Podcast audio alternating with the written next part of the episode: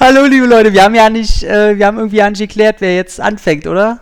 Also eigentlich ist ja dein mhm. Film da. Hallo, liebe Leute, von äh, die gerne Bullet und Fist hören.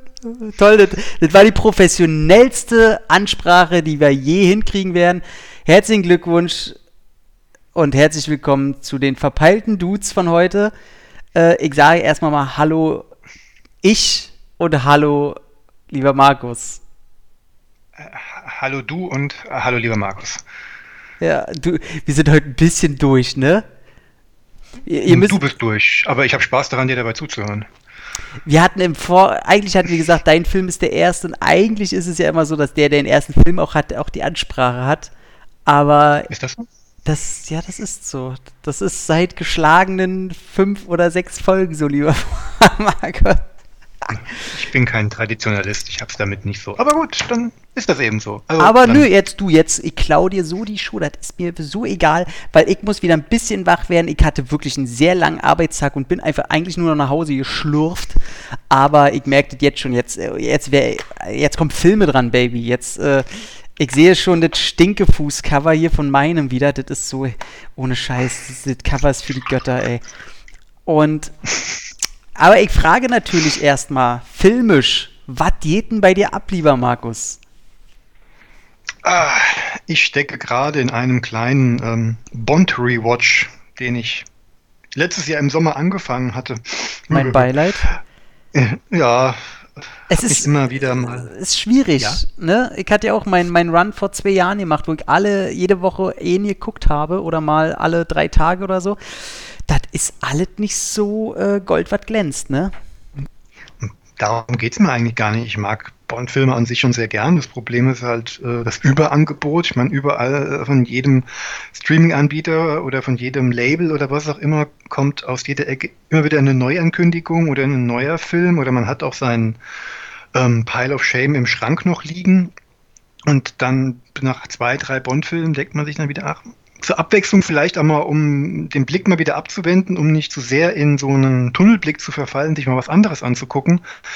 Und ruckzuck ist man abgelenkt und ist dann wieder draußen. Deswegen hatte ich die ersten beiden letztes Jahr im Sommer angefangen, dann oh, um die Winterzeit die nächsten beiden geschaut und wollte eigentlich unbedingt ähm, beim Geheimnis ihrer Majestät, der die wundervollen, ähm, die ersten wunderbaren Schieferszenen von Willy Bogner hatte, im Winter noch schauen, hat natürlich alles wieder nicht geklappt und habe jetzt, ja, genau, im Geheimnis ihrer Majestät und gestern Diamantenfieber äh, mir dann mal wieder angeschaut. Aber bist, bist du da so, weil, also ich kenne das ja von mir, dass ich, ich bin ein großer Franchise- äh, Fan. Das heißt, wenn ich mir irgendeine Reihe mhm. angucke, dann bin ich richtig geil und will nur noch die Reihe gucken und so. Und da kann kommen, was will. Ey, da könnte ein neuer Tremors-Teil rauskommen. Ich gucke erst die Reihe zu Ende. Deswegen freue ich mich jetzt total. Ich habe mir die God's Army-Trilogie geholt und hab da gerade so mega Bock drauf, auch dass wir jetzt Undisputed langsam anfangen, ich mega wusste. Also ich finde auch gerade dieses Angebot, was denn so Netflix sowieso nicht, ey, die können Filme rausscheißen, wie sie wollen, da bin ich einfach nur noch äh, mit purem Desinteresse an der Sache, weil da kommt nie was raus, was mir wirklich äh, die Schuhe auszieht. Außer Obwohl ich da einen netten, netten Film am Wochenende geguckt habe. Also der zieht einem nicht die Schuhe aus, aber der war, der war gut guckbar. Ja, gut. Der hat, der hat in Deutschland diesen tollen Titel Verirrte Kugel. Das ist ein französischer Ach, der, der, den hatte ich schon auf der, der Watchliste, ja. Der ist nicht verkehrt. Der ist wirklich nicht verkehrt. Ja, mein Problem ist ähm, tatsächlich, vielleicht ist das irgendwie so ein untergrabender Rassismus oder so, so eine, so Vor, ich sag mal eher Vorbehalt. Das sind sehr Vorbehalte. Ähm, dass wenn ich auch bei Netflix sehe, diese ganzen Eigenproduktionen, die denn aus Paris kommen oder aus Russland oder aus weiß ich nicht wo, ich gucke mir die an und ich habe nicht mal Bock, mir den Trailer anzugucken. Irgendwas hat Netflix an sich, dass mich das alles nicht mehr interessiert. Die ganze Netflix-Welt, ich glaube, ich habe Netflix nur noch äh, wegen den ganzen Parasiten, die über meinen Account mitgucken. Ich, äh, und ich, ich habe alle halbe Jahre mal eh eine Serie, wo ich drin gucke. Und äh, alle zwei Monate kommt ein Film raus, auf den ich dann wirklich Bock habe und den ich dann sehen will, wie jetzt zum Beispiel Extraction, den ich dann auch richtig geil fand. Ähm, oder falls mal wirklich alle Welt über irgendwas redet, dass ich wenigstens mal mit rin gucken kann, so schnell wie geht. Aber ich muss sagen, Netflix ist für mich wirklich. Ähm, ich weiß nicht, wann ich das letzte Mal Netflix angemacht habe, es sei denn, ich will äh, eine halbe Folge Gotham gucken. Ähm, weiß Willst ich mir sagen, du hast, du hast 365 Tage noch nicht geguckt? Den äh, habe ich mir schon, ich habe mir selber ein Bootleg erstellt, du das Fanposter ist an der Wand äh, und ja, das ist krass, ne? Also da finde ich ja ganz verwerflich. Ich habe nur ähm, mir über die Rocket Beans da das Gespräch über diesen Film angeguckt und habe den dann erst richtig auf der Sparte gehabt. Habe dann natürlich gesehen, dass der in der Topliste in Deutschland irgendwie wie. Das interessiert mich tatsächlich. Da gucke ich immer, wenn ich bei Netflix mal reingucke, ob irgendwas mich da interessiert, was nie der Fall ist und ich dann wieder zu Amazon Prime gehe, ähm, gucke ich immer gerne, was ist gerade Top 10 in Deutschland.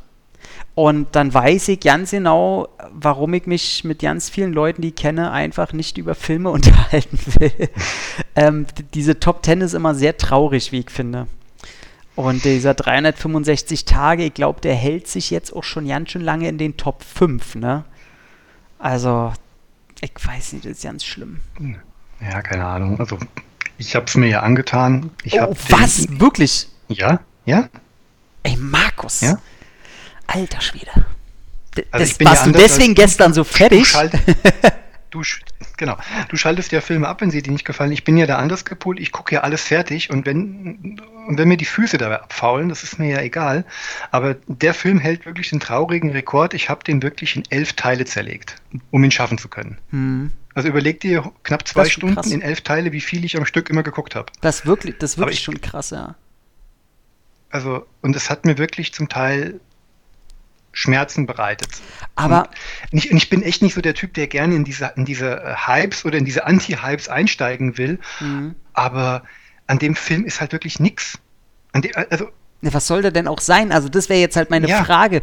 Du liest ja, also ich, ich bin ja immer so ein sehr, sehr optisch gepolter Mensch, wahrscheinlich noch schlimmer durch meine olle Ausbildung, die ich hatte.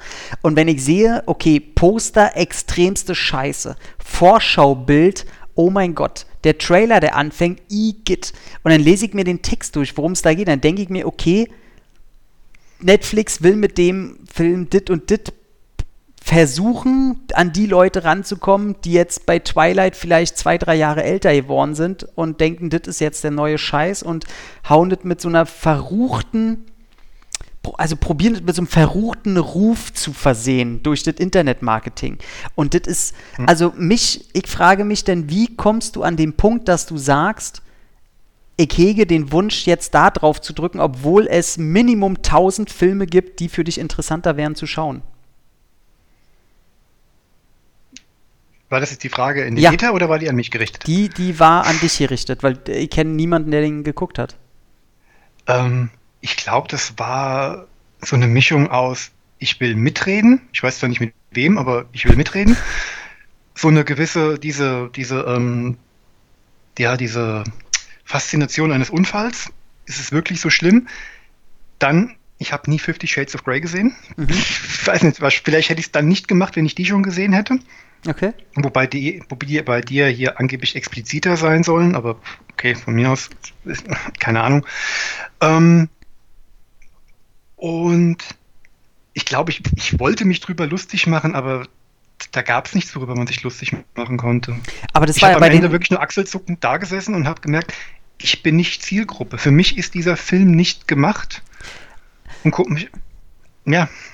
Also, ich weiß aber nicht, für wen er gemacht ist. Und das sind Menschen, äh, oder was, oh mein Gott, ich will jetzt niemanden seinem Filmgeschmack jetzt wegnehmen, aber das sind Menschen, die halt selten Filme schauen und ähm, sich wahrscheinlich auch in einer ganz anderen Phase ihres Lebens befinden als ich.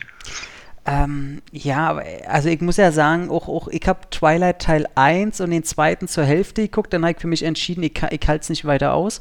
Ähm, und auch Fifty Shades of Grey Teil 1 habe ich geguckt und äh, auch beim Buch habe ich, äh, wir sind 100 Seiten, 150 Seiten irgendwie so was gelesen.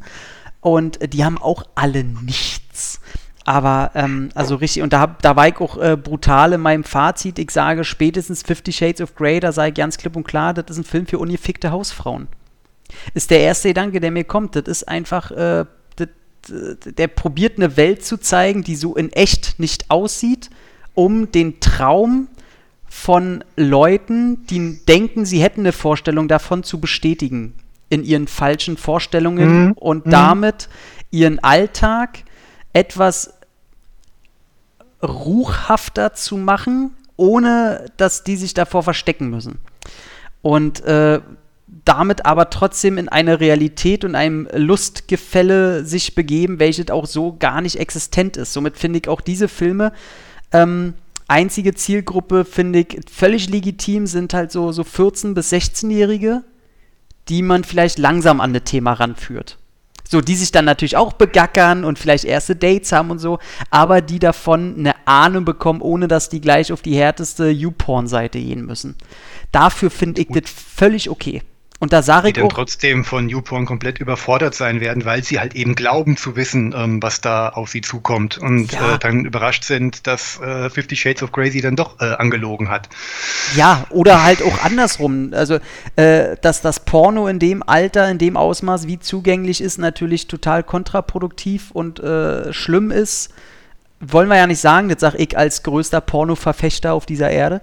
Aber da finde ich halt das Schlimme, was ich gesehen und gehört habe, das beruht natürlich auch auf Fremdmeinungen und auf reine äh, Bilder und Videos, die ich im Internet mir zu dem Thema zwangsweise durchgucken muss, weil dieser Scheißfilm überall besprochen wird. Ähm, was mich da aber stört, ist, dass die Aussage des Films eine radikal schlimmere zu sein scheint.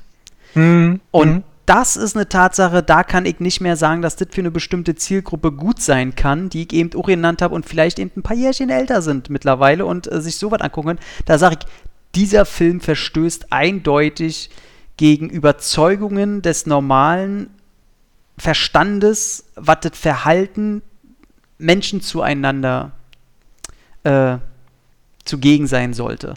Und Ja. ähm, Ich deswegen. meine, ich mag diesen, ich mag diesen Ausdruck nicht, der ist mittlerweile, Entschuldigung, ich unterbreche. Nee, gerne. Der, ähm, der, der, der wird ja mittlerweile ein bisschen überstrapaziert, aber das ist, wenn es den Begriff noch nicht gegeben hätte nach dem Film, ähm, wäre der Begriff misogyn bei mir ins Gehirn eingebrannt. Ich meine, allein die Prämisse des Films, Hm. ein, ein, Gangsterboss entführt eine Frau und zwingt sie dazu, da- sich ihm 365 Tage hinzugeben, damit sie kapiert, dass sie sich in ihn verlieben soll. Hm. Und sie schafft und, und er schafft es schon nach knapp zwei Monaten, dass sie ihm dann hinzuhaucht, ich liebe dich. Und lässt sich von ihm an jeder Stelle durchorgeln. Ja.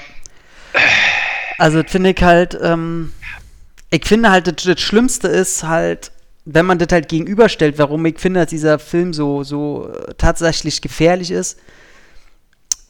Im Pornobereich gibt es das natürlich zuhauf.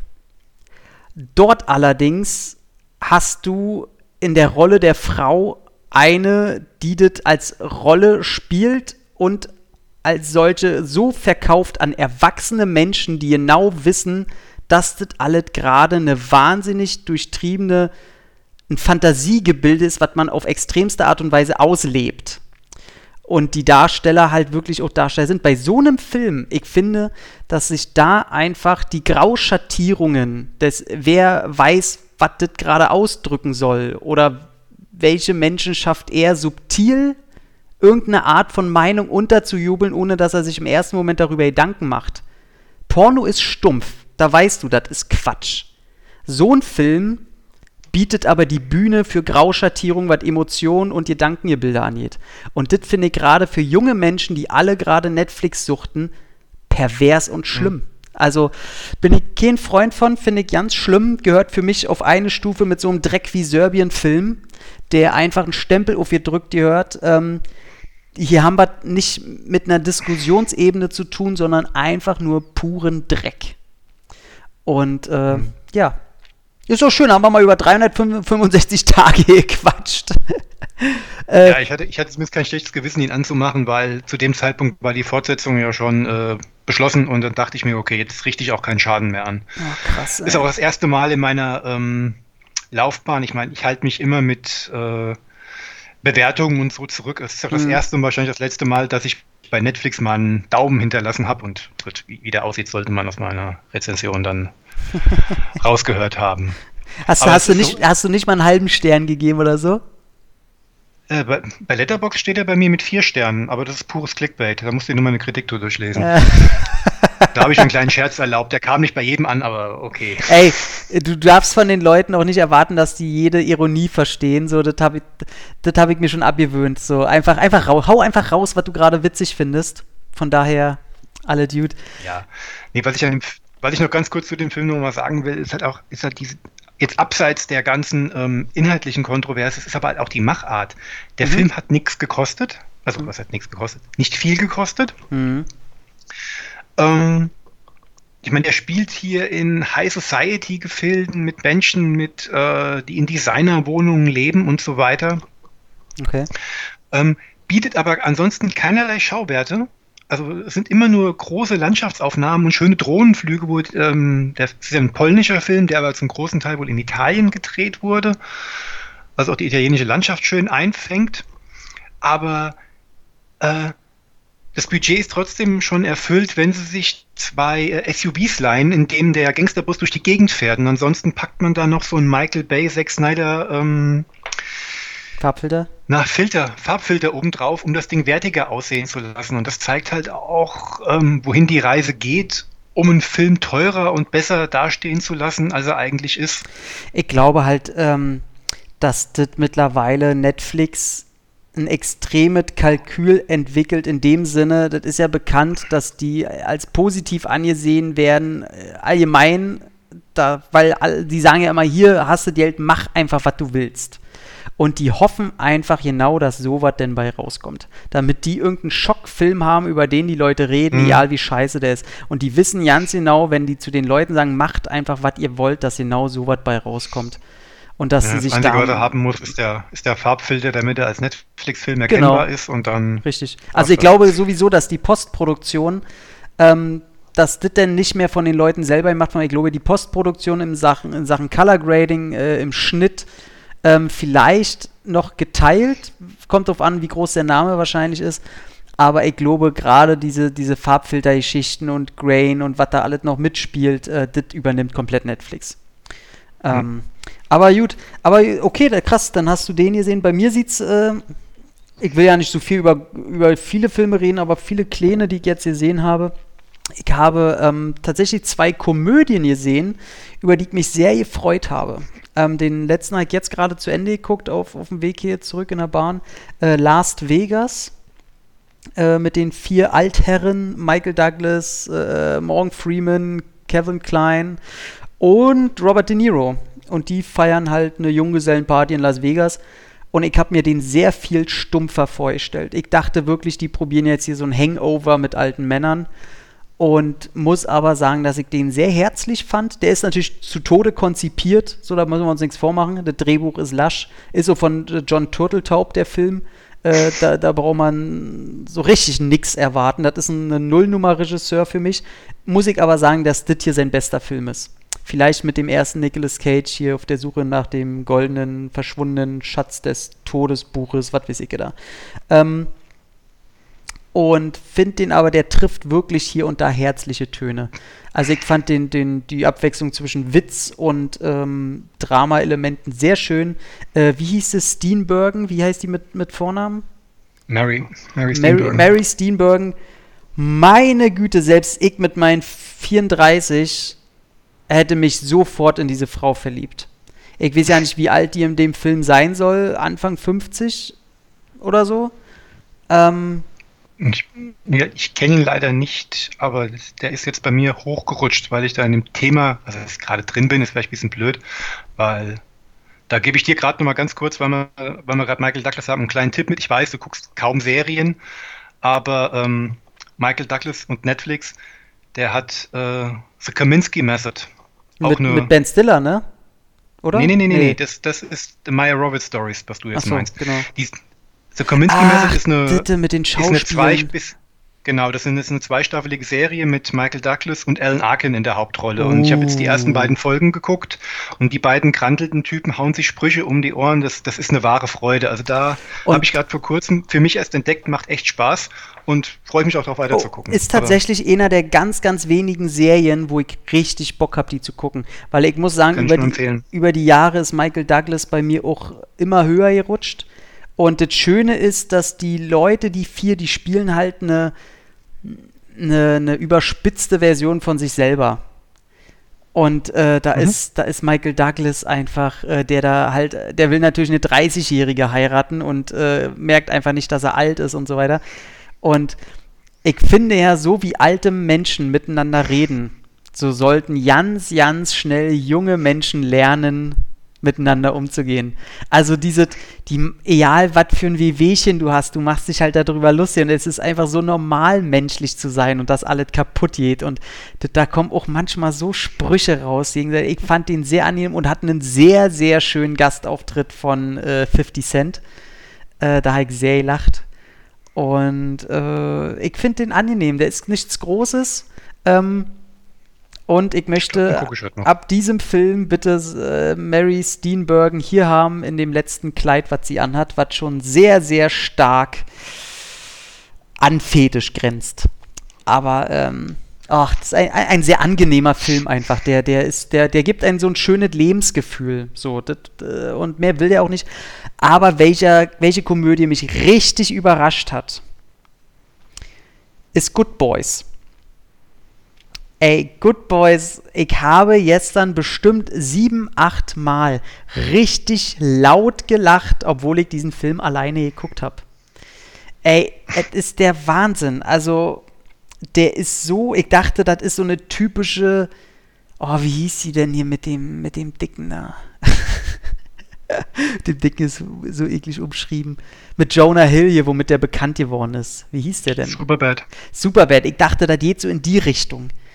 Aber nee, der ist so, der grenzt so am Surrealen, dieser Film, weil du hast diese drei kleinen Jungs, die wirklich gerade mal neun oder zehn oder so sind. Und die wollen auf eine Knutschparty und wollen das und benehmen sich so wie als wären die schon 16 oder so und sind aber dadurch, dass sie Kind sind, so naiv und haben von nichts eine Ahnung und das ist so süß. Und dann gibt es dann noch halt zwei Nachbarsmädels, äh, die sind halt so Mitte 20 und durch einen Zufall äh, kommen die Jungs an ihre Drogen ran und wollen den Mädels die Drogen nicht wiedergeben, weil die auf jeden Fall gegen Drogen sind und die geben es der Polizei und die wollen die Mädels noch aufklären, warum man keine Drogen nimmt und die sind so süß. Die sind gleichzeitig, wollen sie unbedingt auf diese Knutschpartys und andererseits äh, wollen die Erwachsenen unbedingt erklären, warum man das und das nicht darf. Und die sind eigentlich total lieb. Die sind einfach drei mega liebe Jungs in einem Film und Story, wo, von dem man eigentlich denkt, dass die drei nur vögeln wollen. Und das ist so eine komische Mischung, wo ich wirklich sage, ey, ich finde den so herzallerliebst.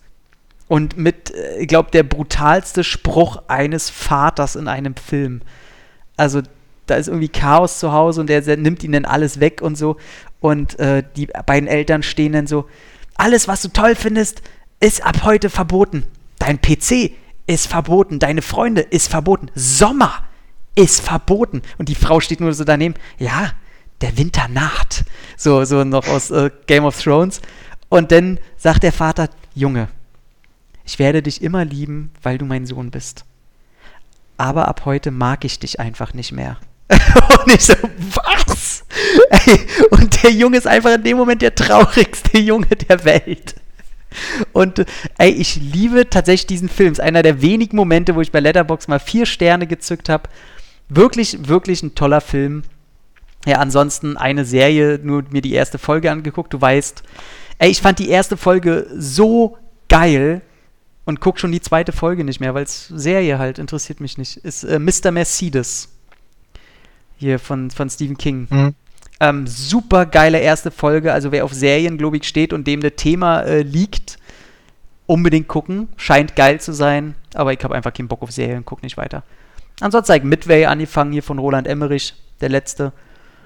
Äh, nach 20 Minuten schon keinen Bock mehr, weil ich sehe da nur Greenscreen. Das ist äh, für, der hat einfach 0,0% Haptik, dieser Film. Ähm, kann ich nicht mehr mit anfangen. Ähm, ich finde da nichts unsympathisch dran, außer den CGI-Einsatz. Mir tut es leid, dass ich den Film eigentlich doof finde, weil der pure 90er-Nostalgie ist. Aber äh, nö, das gibt mir alles nichts. Aber Good Boys hat mich sehr gefreut. Ja, damit äh, darf ich schon an dich übergeben, lieber Markus, und ich verstehe meine Bitte war, dass du einen Film nimmst mit einer Frau als Hauptcharakter. Und was mhm. gibt es für schöne Filme mit Frauen als Hauptcharakter? Du hättest, du, mhm. selbst Aliens hättest du nehmen können. Weil mhm. die Chance, dass wir mal über Aliens reden, wäre es relativ gering bei unseren Vorgaben. Und da hätte es sein können, selbst vielleicht hast du ja auch gedacht, du, das gibt da diesen einen Resident Evil Teil, den finde ich nicht so schlimm wie alle anderen, wahrscheinlich Teil 3. Mhm. Und, oder du nimmst vielleicht eine 70er Jahre Pam Greer Bombe. Mhm. So. Aber da ich dich masochistisch-sadistischen Penner jetzt langsam lange genug kenne, wusste ich natürlich, du nimmst irgendwas, was mir wehtut. Du nimmst mhm. irgendwas, wo du weißt, das wird sich Tom freiwillig nicht angucken. Mhm. Und deswegen hast du mit Pauken und Trompeten Lady Dragon genommen. Richtig. Du bist so ein Wichser. Ich weiß.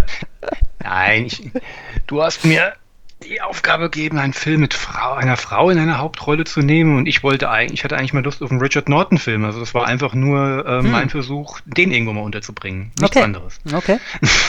ey, ey, bin, da bin ich immer voll bei dir. Richard Norton, das werden wir noch oft genug sagen. Ey, Daumen hoch.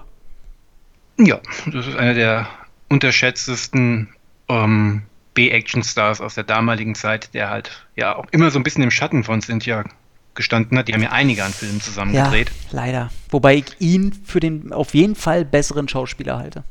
Ähm, du musst mal, kennst du die Durch die Nacht-Reihe bei Arte, die damals gelau ähm, ich, Zeit lang ich gelaufen die, ist? aber ich habe seit äh, bestimmt 13 Jahren kein Fernsehprogramm mehr. Okay. Nee, aber es gab so eine schöne Reihe Durch die Nacht, oder gab es mal bei Arte, ich, ähm, na, da werden immer zwei Leute zusammengeworfen und halt quasi durch die Nacht durch eine Stadt hat geschickt und fahren halt durch diverse. Mm, ähm, das habe ich gesehen mit hier, ja. äh, wie, heißt, oh man, wie heißen die zwei deutschen Schauspieler? Ist scheiße, ja, kenne ich. Habe ich eh eine Folge mal gesehen. Ja, es, es, es, gibt eine Folge mit Franka Potente und John Carpenter. Es gibt eine Folge mit Ralf Herford und Dolph Lundgren. Boah. Es gibt eine Folge mit Moritz Bleibtreu und Oliver Pocher. Ach, und es gibt eine Folge mit und eine Folge mit Cynthia Rothrock und Richard Norton und die habe ich halt auch gesehen. Alter. Ich meine, was sind das für geile Mischungen, ey? Krass. Ja. Okay. Und ja, und da siehst du die beiden halt zusammen und du, du siehst, dass die beiden sich seit Jahren, seit Jahrzehnten kennen und gut verstehen. Das, sind einfach Kumpels und Freunde, die einfach Spaß dran haben, ähm, da auch damals zusammen Filme zu drehen. Und Deswegen kann ich da gar nicht leider sagen, wenn Richard mit äh, Cynthia zusammen vor der Kamera gestanden hat. Das ist einfach ein gutes Team. Und heute immer noch topfit beide, ne? Also Norton körperlich mehr als im Gesicht, der hat, hätte das ein oder andere Lifting ruhig mal weglassen können. Findest du, also ich, ke ich kenne nur die Making-of-Bilder hier von, Ma äh, von Mad Max und da sieht mhm. sieht doch äh, mehr als äh, amtlich aus. Ja, kommt doch, da war es wahrscheinlich die letzte OP schon wieder so ein bisschen her. Wo war okay. das gewesen? Ganz schlimm. Hier im zweiten Roadhouse, in dem er ja den Bösewicht gegeben hat, da war er schon ziemlich, da sah er schon ziemlich zurechtgeschnitten aus. Aber er ist halt topfit und für einen Ü60-Jährigen und es ist halt traurig, wenn du so einen siehst, der noch wirklich noch fit ist und dreht keine Filme mehr und ähm, arbeitet verstärkt halt hinter der Kamera hm. was ja für per se nichts Verkehrtes ist. Und dann siehst du so einen dicken ehemaligen Pferdeschwanzträger mit äh, Bandana hm. auf dem Kopf, der immer noch glaubt, Filme drehen zu müssen, auch wenn der ein oder andere passabel ist, also zumindest einer in den letzten 20 Jahren. Okay. Du hast Attrition noch nicht gesehen. Mhm. Ähm, ja, und dann ist es halt irgendwie schade, dass der Mann nichts mehr bringt. Aber es geht ja nicht um die neuen Sachen, es geht um die früheren Sachen. Und äh, habe ich eigentlich schon gesagt, dass wir über Lady Dragon reden? Ja, ich habe den, den Namen schon erwähnt, aber du kannst ja schon mal, du red uns, sag uns doch mal den Klappentext. Den Klappentext. Ah, von der deutschen, und das war eine DVD. Ich glaube, die von der Hardbox, ne? Ja, genau. Mm, genau. Lady Dragon. Die Amerikanerin Katie, natürlich falsch geschrieben, das H hinter dem Y, Katie Gallagher, Cynthia Rothrock, denkt seit der Ermordung ihres Mannes nur an eins. Rache. Sie quittiert ihren Agentenjob beim CIA. Als weiblicher Fighter illegaler Martial Arts Kämpfe auf Leben und Tod hofft sie, den Drahtzieher des Anschlages zu finden.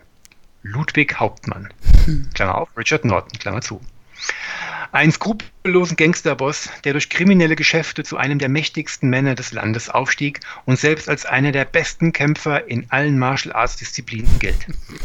In allen. In allen. In allen. er ist ja auch Hauptmann. Genau, aber Hauptmann bleibt verschwunden. Äh, ja. Als Prostituierte verkleidet dringt Casey schließlich in die Höhle des Löwen ein. Sie bezahlt den Versuch fast mit dem Leben. Brutal zusammengeschlagen und vergewaltigt wird sie von Hauptmannskillern halbtot irgendwo im Dschungel ausgesetzt. Aber Casey ist noch lange nicht am Ende. Ein alter Meister pflegt sie gesund und lehrt sie das geheime Wissen der Drachenkämpfer. Weil sie zurückkehrt, um Hauptmann zur Rechenschaft zu ziehen, ist sie stärker als je zuvor. Sie ist Lady Dragon, ihr Körper eine tödliche Waffe. Ey, ähm, ja. Nichts Neues im Land der äh, Rächer und Kämpfer der frühen 90er im Videothekengenre. Weiß ich nicht. Also teilweise, ich finde, also den Fakt, der, ähm, dass sie sie zusammenmöbeln und dann vergewaltigen noch, finde ich noch, ähm, doch, das ist schon so, so ein Quäntchen neu finde ich. Also, dass diese in so, in so einem Film, das hätte ja auch gereicht, dass sie ihren Mann einfach rächt. So, aber dass sie sie dann mhm. nochmal zusammenmöbeln und dann quasi äh, hier Spit on Your Grave mäßig äh, dann auch noch äh, sie Rape and Revenge quasi betreibt, ähm, kann man schon sagen, das hast du nicht in jedem Film. Das ist richtig, aber es scheint dem Film selber unangenehm zu sein, denn ähm, von eventuellen Traumata oder so kriegt man im Laufe des weiteren Films nicht viel mit. Also es hätte auch nicht stattfinden müssen. Das ja. ist reiner Selbstzweck. Ja, ja, komplett. Das kann man schon mal so vorweg schicken. Und das bekommt natürlich durch diesen, ich meine, wo ist der Film gedreht? Auf Philippinen? Ja, Philippinen, ja. Ja, Philippinen würde ich sagen. Man kann man sagen, was man will, gerade Filme aus der damaligen Zeit, die in den Philippinen gedreht sind oder auch spielen, die haben auch immer so ein leicht ja, billigen, schmutzigen Charakter. Also so eine ja. schmutzige Optik. Das kann man irgendwie nicht wegleugnen. Ob das jetzt gewollt ist oder auf Unvermögen der ähm, Macher, das sei jetzt mal dahingestellt, aber nun ja, das war schon ein bisschen übel. Du erzähl erstmal du, weil ich habe zu dem Film nicht so viel zu sagen, ne? das dachte ich mir schon. Was soll ich sagen?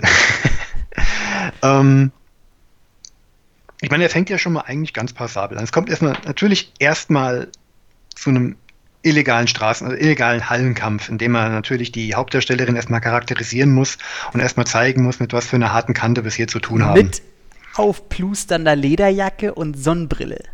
Natürlich. Ja. Kommt sie an dicke Schulterpolster mit, mit einem äh, dumpf unterlegten Sinti-Sound, gehen die Tore auf. Dumm. Genau, aber das ist wirklich Klischee. Also das ist ja, richtig geil. Da musste ich aber grinsen. Die Tore, die Tore gehen auf oder es steht jemand im Schatten ähm, einer, eines geöffneten Lagerhallentores und hinten die Sonne und du siehst nur die ja, Umrisse. Ja, da musste ich, da habe ich gedacht, oh, der Film wird geil. Da ich gedacht, oh, der wird geil. Mhm. Naja. Und dann gibt es erstmal einen minutenlangen Kampf zwischen Cynthia und irgend so einem No-Name-Schergen, um erstmal zu da zu zeigen, wer sie denn überhaupt ist. Mhm. Gut, hinterher sind wir auch nicht schlauer und wirklich, eigentlich wirklich weitergekommen. In ihren Ermittlungen ist sie ja da auch noch nicht. Ja. Aber ähm, man versteht ja auch noch gar nicht, warum sie das so eigentlich macht. Ja, also am Anfang habe ich gedacht, die will wirklich bloß Kohle, weil sie rennt ja dem Oberböskopf da auch noch hinterher, weil, ey, meine Kohle und so. Und sie kriegt ja schon ja einen schönen Batzen da in die Hand gedrückt. Gut, das können jetzt alle nur so eine Filipino-Dollar sein, was weiß ich, oder so eine Yen, keine Ahnung. Aber, ähm, ja, der Kampf, der geht aber auch schon. Das ist jetzt sowieso, ich werde sehr viel negative äh, Worte über diesen Film verlieren, weil ich den große, große Scheiße finde. Aber ich muss sagen, wenn es denn mal zu einem Kampf oder zu Action kommt, da hat man auch Schlimmeres gesehen. Also ich finde, dieser Kampf am Anfang, das ist schon alles, äh, das ist schon nett. Also für so einen ja. Filipino-B-Film ja. so. Ja, wie gesagt, das ist halt die Zeit, wo halt ähm, Menschen engagiert wurden, nicht weil sie Schauspielern können, sondern ob sie ähm, ihr Bein über ihre eigene Hüfte heben können. Das war, glaube ich, das wichtigste Element beim Casting. Aber das ist ja auch das Problem. Ich muss und wirklich sagen, ey, Cynthia Rothrock, ey, die kann auf Gedeih und Verderb nicht schauspielen, die Frau. Also, ich habe den ja im Original geguckt. Ich weiß nicht, was die deutsche Synchro da noch rettet. Aber das, das ist so eine gestellte Scheiße, die, also genau so vorlesen, wo ja auch Punkt und Komma ist. Und es ist äh, äh schlimm. Also nicht mal unterhaltsam oder sowas, sondern wirklich billig äh, schlimm. Und ich weiß ja nicht, ich glaube ab Minute, nee, ich glaube schon fast ab dem Moment, wo sie da irgendwie im Wald rumtrainiert mit der Trainingssequenz. Natürlich wieder mit untergehender Sonne und einem asiatischen Jungen irgendwie. Mhm. Ähm, ab dem Moment äh, musste ich den hier staffelt gucken. Das äh, fand ich alles nicht gut, tatsächlich weil der halt auch in der Ausstattung halt nichts hat. Die sagen da dauernd, die sind auf irgendwelchen Hotelzimmer oder in Clubs oder in irgendwelchen Räumen und das sieht einfach null eingerichtet aus. Das sieht alles total billig aus und schnell zusammengezimmert und äh, der Film hat kein Esprit. Also.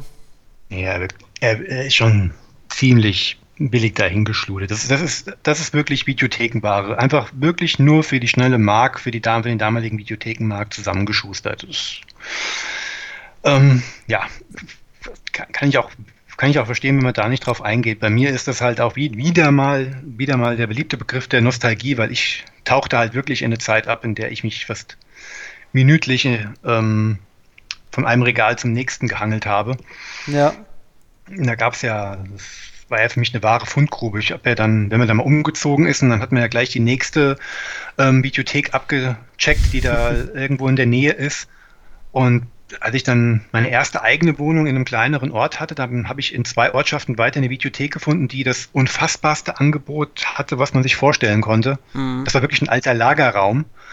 Und da hast du auch wirklich dann auch solche Dinger ganz weit hinten gefunden. Und da, ach, ich wünschte, ich hätte Bilder davon. Ja, und da versinke ich halt so ein bisschen rein. Da bin ich auch äh, sehr, sehr, sehr neidisch auf dich, dass du äh, diese Zeit miterleben konntest. Ich war ja immer äh, auf meinen Vater angewiesen und der hat so eine Dinger, meines Erachtens war der schon, äh, musste auch der B-Bereich schon so ein bisschen Schauwerte und Budget haben. Also diese ganz billigen Dinger hat der nie ausgeliehen. Was ich interessant finde, ist tatsächlich, und es fällt am meisten auf, wenn du diese äh, erwähnte, oder habe ich erwähnt, die Trainingsmontage siehst, wer nämlich äh, das Ding geschrieben hat und wer der Regisseur ist. Genau. Äh, da ich das nächste drauf rein. Genau, Day, na dann mach ruhig, das ist nämlich David Worth. Genau, der Regisseur von, ja, ist es, naja, Van Dammes Durchbruch kann man nicht sagen. Nee. Seine erste. Eine weitere goldene Sprosse auf dem Weg. Ne? Ja, mit dem Kickboxer oder hier in Deutschland Karate Tiger 3. und, das, und das erkennt man auch sofort bei der ersten Kampfszene, in der diese Unart des ähm, einen Kick aus drei verschiedenen Perspektiven hintereinander geschnitten zu zeigen, mhm. positioniert. Die kommen in diesem Film mir leider des Öfteren mal vor. Aber komischerweise, ähm, ich bin jetzt nicht unbedingt der größte Fan davon. Ich bin ja auch, mich würde jetzt mal interessieren, wer der Erfinder des Ganzen ist, weil ähm, Van Damme hat das Element ja dann auch gerne nochmal so ein, zwei Filme weiter dann verwendet. Ja. Zum ersten Mal wirklich aufgefallen ist mir das halt damals beim Kickboxer und deswegen würde mich ja schon mal interessieren, hm, wer der Urheber des Ganzen jetzt ist. Wer bei wem jetzt geklaut hat. Ja. Aber. Also man darf wohl nicht vergessen. Also ich finde es halt wahnsinnig interessant, weil David Worth, der äh, 2014 hat er sein letztes, äh, seinen letzten Eintrag ähm, mhm. Der letzte, der, den ich von ihm kenne, irgendwie ist ähm, hier Hazard Jack. Das war dieser Horrorfilm, das war sein letzter, wo er Regie geführt hat. Den habe ich noch nicht gesehen, aber der, vom Namen her ähm, kenne ich den, kenne auch das Cover und so. Äh, man darf auch nicht vergessen, der hat zum Beispiel äh, die Kamera bei Die Reise ins Ich hat der gemacht. Mhm. Oder äh, den habe ich auch in der Hardbox noch nicht gesehen und ich freue mich jetzt tatsächlich ein bisschen mehr drauf, äh, The Last Warrior so ein, ich glaube, so ein Italieno ähm, Mad Max-Verschnitt-Ding. Einer der wenigen, die mir immer durch die Lappen gegangen sind. Den habe ich bis heute nicht gesehen. Habe ich, ich auf der Börse mitgenommen, weil ich gesehen habe, dass Donald Pleasance da mitspielt. Äh, und weil ich hm. Hardboxen einfach, da habe ich Fetisch für. Ey, Hardboxen mit einem geilen Cover drauf, wo ich dann unter 10 Euro bezahle, ey, nimm mein Geld. Ähm, und er hat halt die Kamera geführt oder war auf jeden Fall der Cinematographer, ob er jetzt nur wirklich an der Kamera saß, wobei doch bei so einem geringen Budget wahrscheinlich schon, äh, bei Bloodsport.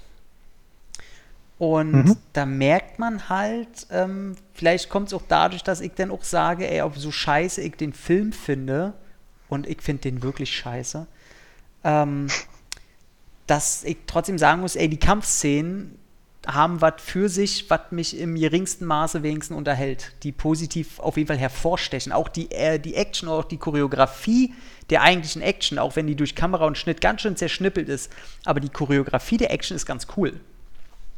Ähm, ja, gerade der Endkampf.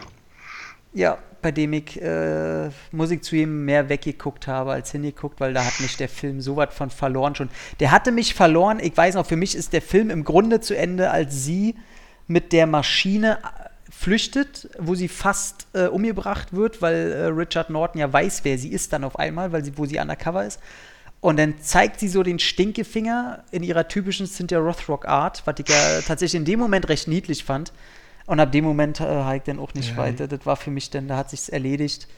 Ähm, die zieht immer eine Schnute, wenn sie overacten will. Das ist. Äh, das ist der Wahnsinn. Vor allem, ich, ich, dachte mir, äh, vor allem in dem Moment dachte ich mir, du weißt, was Richard Norton mittlerweile gemacht hat, was hinter diesem Menschen steht und du flüchtest dann, du schnaufst schon wieder, ähm, und die, die flüchtet dann so und findet alles so witzig und zeigt ihm so mit so einer kecken Schnute den Stinkefinger ey, Entschuldigung, aber der hat einiges in deinem Leben kaputt gemacht und du weißt, was das für ein Typ ist.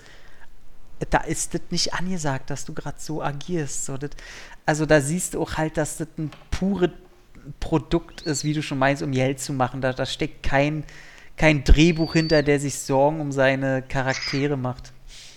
Also. Ja, 50 Cent investieren, um einen Dollar rauszukriegen. Richtig. Um, ist, ist ja auch die Charakterisierung von Ludwig Hauptmann. Ich meine, da wird ja jegliches Klischee eines Bösewichten aufgebaut. Typ, ey, der, der, ist, der ist gleich, also der ist entstanden als erste Inkarnation eines Menschen, äh, welche Tierfürst der Finsternis das Blubberwasser in der Kirche erschaffen hat. Also mehr böse geht ja nicht.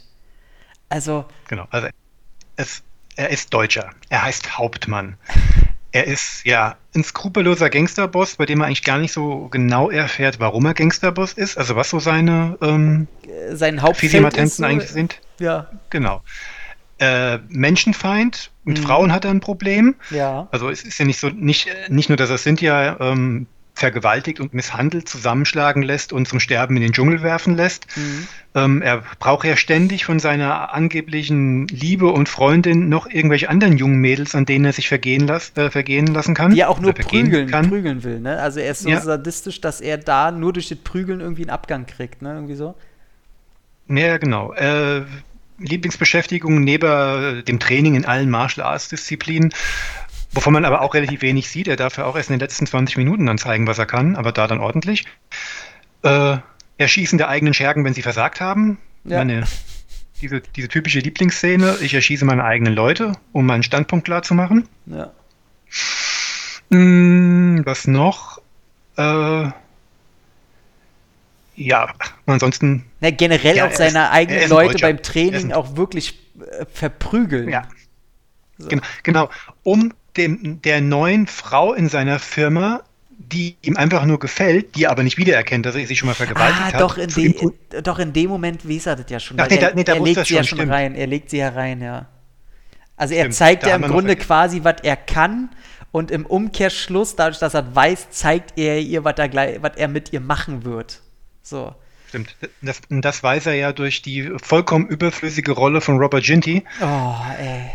Ja. Der Mann, der Exterminator, der, der ehemalige Exterminator. Ja.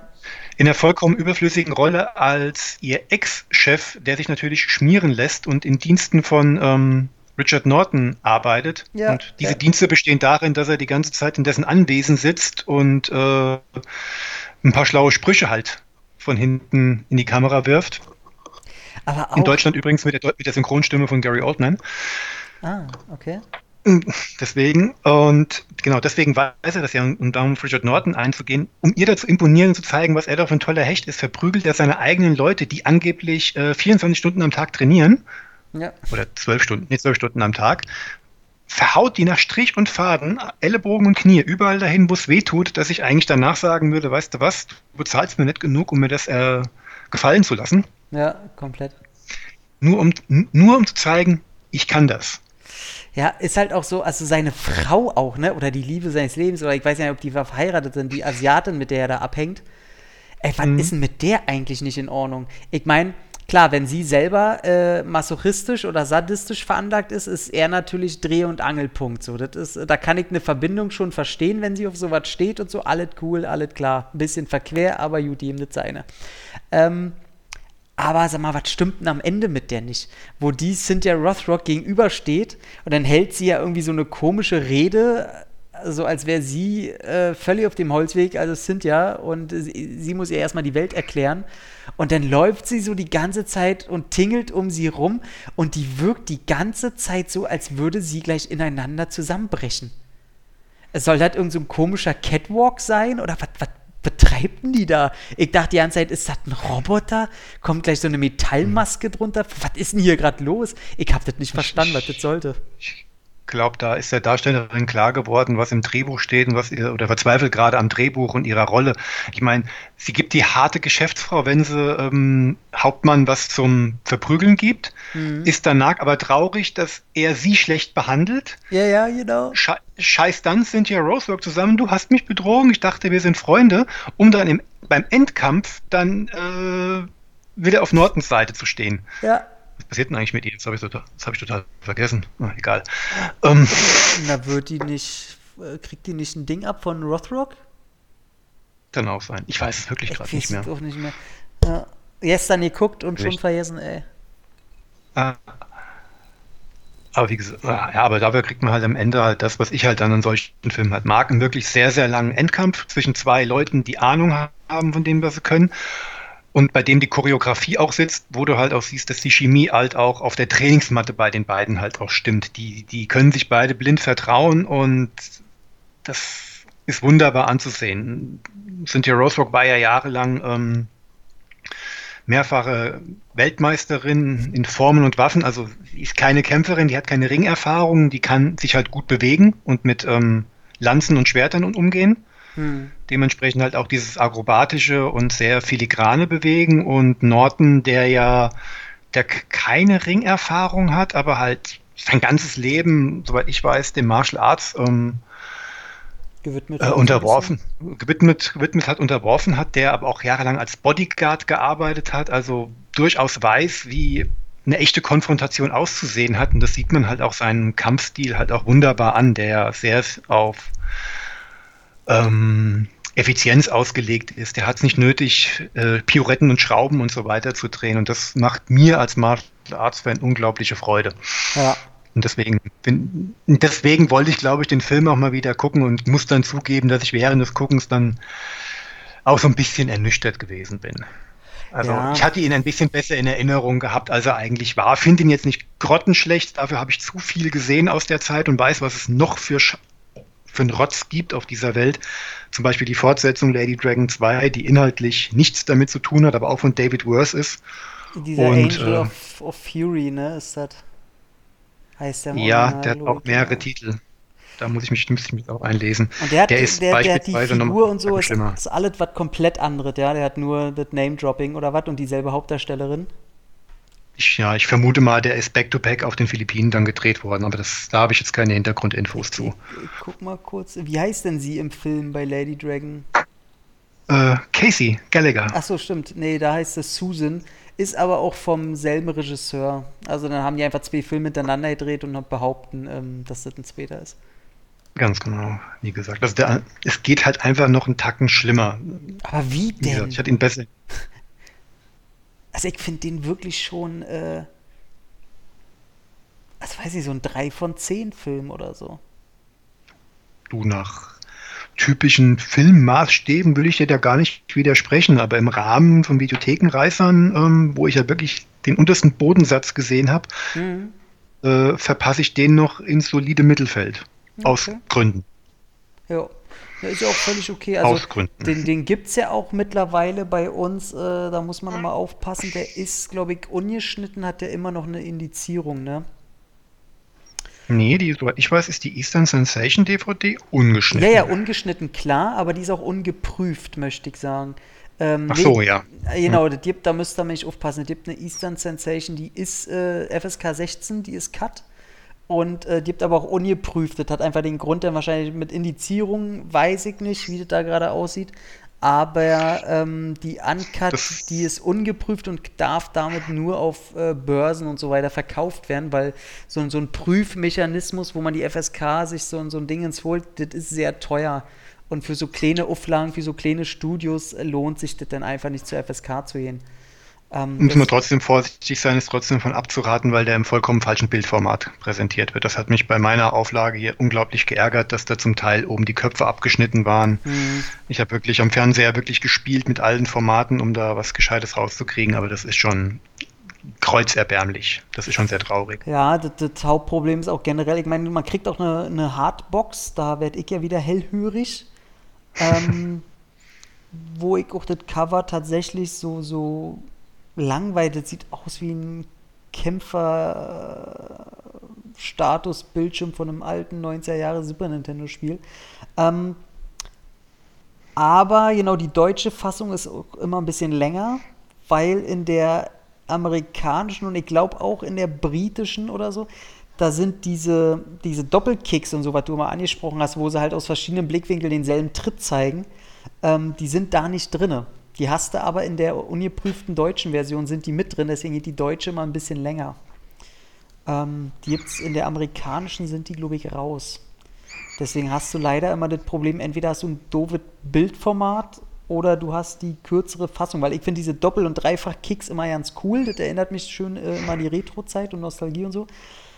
Aber ja, ist ein bisschen ja, weil bei den Van Damme-Filmen ist das besser eingesetzt. Sei es, weil die Zeitlupen eingesetzt sind, sei es, weil die Soundkulisse besser ist. Also wenn ich bei Van Damme an diese Dreifach-Wiederholung denke, dann denke ich auch an äh, die Tonspur, äh, wo ja, das Gefühl hast, da werden, als ob, klingt zwar so, als ob gerade mit einem Sandsack, äh, mit einer Boxhandschuh auf den Sandsack draufgeknallt wird, aber es, es puncht halt ordentlich und das fehlt halt hier auch komplett. Ja, ja. Das, das lässt den Film auch nochmal deutlich ein bisschen mh, mm, minderwertiger erscheinen. Ja, man muss jetzt allerdings nur auch sagen, äh, das ist halt nur auch ein billig runtergekurbelter Film. Ne? Also da muss man, da weiß man, dass so was kommt. Ähm, ich fand tatsächlich noch ganz nett äh, den Kopfschuss. Den fand ich äh, auch die paar Sekunden davor, so wo, wo Nord eine gute Bedrohung, weil ich muss sagen, immer diese mhm. Gewalt gegen Frauen. Ja, da sehe ich, okay, das ist ein Arschloch. Aber der hat für mich in dem Moment keine Bedrohung. Aber diese Szene, wo er den Typ da erschießt in dem Lagerhaus oder so, oder was das da ist, äh, mhm. wo er dann auch mal nicht sein hässliches rosa T-Shirt anhat, sondern äh, Schlips und äh, Hemd, da sieht er, in dem Moment ist er ganz schön, da siehst du, dass er ein bisschen schauspielen kann und der Kopfschuss ist so recht äh, nett inszeniert. Tatsächlich äh, ohne Schnitt siehst du, wie da hinten das Blutpack rausballert. Also das ist vom inszenatorisch, vom handwerklichen äh, also da hat man nichts zu meckern. Das ist eine schöne, nette, nett gut gemachte Szene. Fand, das fällt mir gerade noch ein. Ja. Ansonsten darf halt sind der Rothrock ein äh, Palettenkleid da anhaben und äh, zeigen, dass er ein paar Kurven hat. Finde ich auch mal ein bisschen. Ich weiß nicht, bei der Frau finde ich das immer komisch. Die muss immer so oft so enge Sachen anhaben.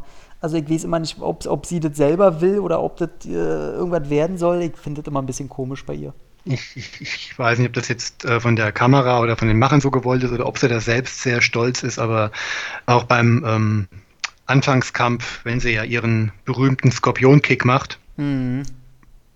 ist die Kamera ja wirklich sehr deutlich an ihrem Hinterteil aufgebaut. Ja, ja. Und, und zeigt ihre, ja, ich sag's jetzt mal so, Kiste in einer ja, in, in, vollster Pracht und das wirklich aus voyeuristischen Gründen. Also Komplett. ich glaube, das und das Problem, das Problem, wenn man sich äh, Cynthia Rosebrooks heutige Instagram, Facebook und auch YouTube Auftritte so anguckt, die Frau ist mittlerweile, weiß nicht, 60, 1957 geboren, mhm. ja, 63 Jahre alt.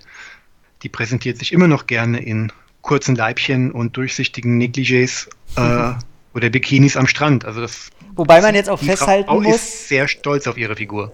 Genau, muss man aber auch sagen, darf sie sich noch erlauben.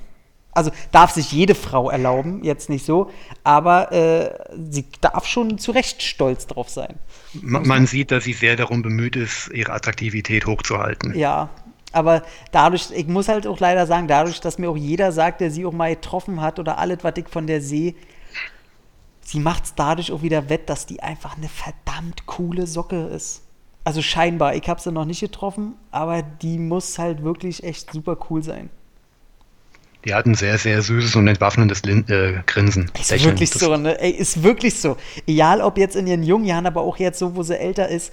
Ey, wenn die diese hm. kecke Grinsen aufsetzt, hm. ey, das ist wirklich entwaffnet. Das ist wirklich so, oh Mann, okay, Mann, die kann man nicht sauer sein. Das ist einfach süß. Ja, von daher soll sie machen. Ey, ganz ehrlich, jetzt so, um mal den Vergleich ranzuziehen ein Van Damme musste sich auch in jedem Film Oberkörper frei zeigen und hier und da und guck mal hier mal. Also die Typen sind natürlich nicht besser, ne? Nö. Also, das war jetzt hier kein Gender-Scheiß oder Body-Shaming-Dreck oder wo, in welche Ecke man das auch immer drücken könnte. Naja. Also, was sagst du? Lady Dragon, äh, werde ich von dir verschont, demnächst äh, mir noch einen Cynthia Rothrock-Keuler anzugucken? Oder sagst du, ach, das hat mir schon hm. gefallen, da kommt noch so ein hier, mein Sohn. Ach, nee, also den nächsten sind ja, gucke ich mir alleine an. Also. ey, wobei also ich sage ich sag immer wieder und ich erwähne ihn so oft der Diät: Magic Crystal mit Cynthia Rothrock und Richard Norton auch. Ich finde den so geil. Ja. Hm. Von daher gucke ich mir wahrscheinlich nee, nee, auch nee. alle mal von denen an, wo die drin hocken, um zu gucken, ob ich einen zweiten Magic Crystal finde. Also wenn du mal einen ernsten Film gucken willst, dann empfehle ich dir Above the Law, einer aus ihrer Hongkong-Reihe mit Yun Biao in der Hauptrolle. Und Ach, sie als. Den gibt's hier nicht, ne? Den gibt's nur als Bootleg. Den gibt's so. hier nicht. Ja, ich habe die US-DVD hier liegen, aber das ist ein sehr geiler, sehr, sehr harter und auch sehr ernster ähm, Actionkracher. Also das ist wirklich ein Finalkampf und auch ein sehr, sehr böses und deprimierendes Ende. Wie ist denn ihre, weil die hat ja auch die Martial Law Trilogie. Kann man die gucken? Ähm, Teil 2 und Teil 3, ja. Teil 1, äh, Teil 1 ist so filmisch gesehen als, als Action, das ist ein Action-Krimi, das ist ein TV-Action-Krimi mit jede Menge Prügelszenen. Das Problem ist Chad McQueen in der Hauptrolle. Hm. Der, der hat es da wirklich nicht drauf. Teil 2 hat ja dann Jeff Wincott. Hm. Der ist, äh, ja, sehr gute Videothekenreihe. Es ist auch von Kurt Anderson produziert, auch einer, den ich äh, sehr schätze. Der hat durchaus ähm, Qualität auf dem Sektor produziert und auch selber gedreht. Aber ich bin ja mehr ein Fan vom dritten, aber der heißt ja Mission of Justice und ist ja nur so peripher in die Martial Law Reihe integriert. Okay. Der ist ja, aber der ist ja auch ohne Cynthia. Der ist ja nur noch mit Jeff Wincott. Okay. Da spielt er auch, glaube ich, eine andere Rolle. Aber der ist richtig gut. Und äh, falls Matthias Hüß uns heute vielleicht wieder zuhören sollte, Matthias, du warst super. Wann ist er das denn nicht? Ganz ehrlich. Ja, ohne Schleim, um, ohne Schleim zu wollen. Ist aber halt wirklich so. Jeder Film, äh, ich sage es immer wieder, letztens äh, Fistfighter geguckt, ist nicht ganz so kacke, der Film. Der hat seine, seine Dings, seine, seine Momente, sag ich mal, aber immer wenn Matthias da in seinen, muss man auch sagen, äh, schlecht sitzenden äh, Schneideranzügen da sitzt, ey, da haben sie ihm immer ein paar Anzüge gegeben. Also der sieht wirklich aus in dem Film. Aber trotzdem, ey, sofern er im Bild ist, klaut er einfach jedem die Präsenz. Ist nun mal so. Und es gibt, es gibt keinen auf der Welt, der äh, überzeugender als Bruder von Brigitte Nielsen ist als Matthias Hüß. ist tatsächlich so, was soll man sagen? Ey, Brigitte Nielsen, mit der würde ich auch gerne mal quatschen, wa? Die hat ja auch ein Leben hinter sich und das ist auch eine Figur, da weiß ich immer, ja, das wäre auch mal, ey, mit Brigitte Nielsen mal richtig so fein drei, vier Stunden äh, in einem Hotelzimmer, in einem Doppelbett, richtig dekadenten Sekt saufen, ihre Filme im Hintergrund laufen lassen, so dass sie richtig gute Laune bekommt und dann möchte ich über diverse Filme mit ihr reden. Ey, das wäre ein Traum, wäre das. Hätte ich da Bock drauf, hm. ey. Das wäre, oh, super. Ähm, und dann, jetzt muss ich ja schon wieder ein bisschen auf die Uhr gucken. Willst du noch irgendwas sagen zu Lady Dragon? Nö, den haben wir jetzt durch. Ich möchte dich nicht weiter quälen. Ach, das war alles ja nicht so schlimm. Das Quatschen darüber finde ich immer ja nicht so schlimm. Das vorher informieren und diesen Film gucken ist so schlimm. Ähm, du wolltest von mir Ninja-Film haben. Und mhm. ich habe tatsächlich überlegt, äh, was nimm ich? Ich hatte zuerst gedacht, äh, nimm ich Ninja Assassin wollte ich zuerst nehmen, der in Babelsberg mhm. gedreht ist und hab, ey, ich weiß, also die muss mir ab gekommen sein, irgendwo beim Umzug oder so. Ich weiß, ich hatte das Steelbook DVD von äh, Ninja Assassin, die war sogar noch so eingebeult, deswegen hatte ich die im An- und Verkauf für einen Euro bekommen. Ähm, und habe nachgeguckt und der war nicht mehr da. Und auf, dem, auf irgendeinem Streamingdienst war der auch nicht mehr. Ähm, habe ich gedacht, oh scheiße. Dann habe ich überlegt, äh, 1000 Augen der Ninja. Nimm ich den. Da hatte ich drauf gehofft. Da hatte ich sogar fest mit gerechnet, dass du den nimmst. Weil den hab, auch, ich glaube, den habe ich auch schön im Digibook, Blu-ray und so weiter. Und die geht ja mittlerweile steil im Preis nach oben. Aber da habe ich gedacht, hm, ich, ich muss es halt leider sagen ich bin überhaupt kein Fan des Vater-Sohn-Kusugi-Stammes. Ich finde, ich habe noch keinen Film mit denen gesehen, wo ich sage, oh, der gefällt mir. Das ist alles so. Pff. Aber ich habe mir gedacht, du kannst keinen Ninja-Film, dass ich einen Scott Atkins Ninja-Film nicht nehme, habe ich, hab ich gedacht, okay, nee, da werden wir einen Cast haben, wo wir die beiden Teile mal komplett durchackern. Ähm, deswegen wollte ich nicht schon einen Film jetzt weggreifen. Und dann habe ich mir gedacht, ja, aber eigentlich, ey, wenn du Ninja sagst, du hättest natürlich auch Caspar van Dien nehmen können. Heike, ah, geiler Typ, Caspar van Dien, auf den lasse ich nicht kommen. Habe ich gedacht, aber dein erster Ninja-Film, da muss Kosugi eigentlich schon mit drin. Aber du hast keinen Bock auf Kosugi. Also, wen nimmst du? Franco Nero. Klar, das ist das Erste, was einem einfällt. Franco Nero, der Über-Ninja. Und ähm, ich habe die Blu-ray hier, äh, Ninja, die Killermaschine, in Klammern Enter the Ninja, Hired Assassins, Human Killing Machines. Der Klappentext lautet wie folgt. Der Kampfsportspezialist Cole wird in den elitären Kreis der japanischen Ninjitsu-Kämpfer aufgenommen.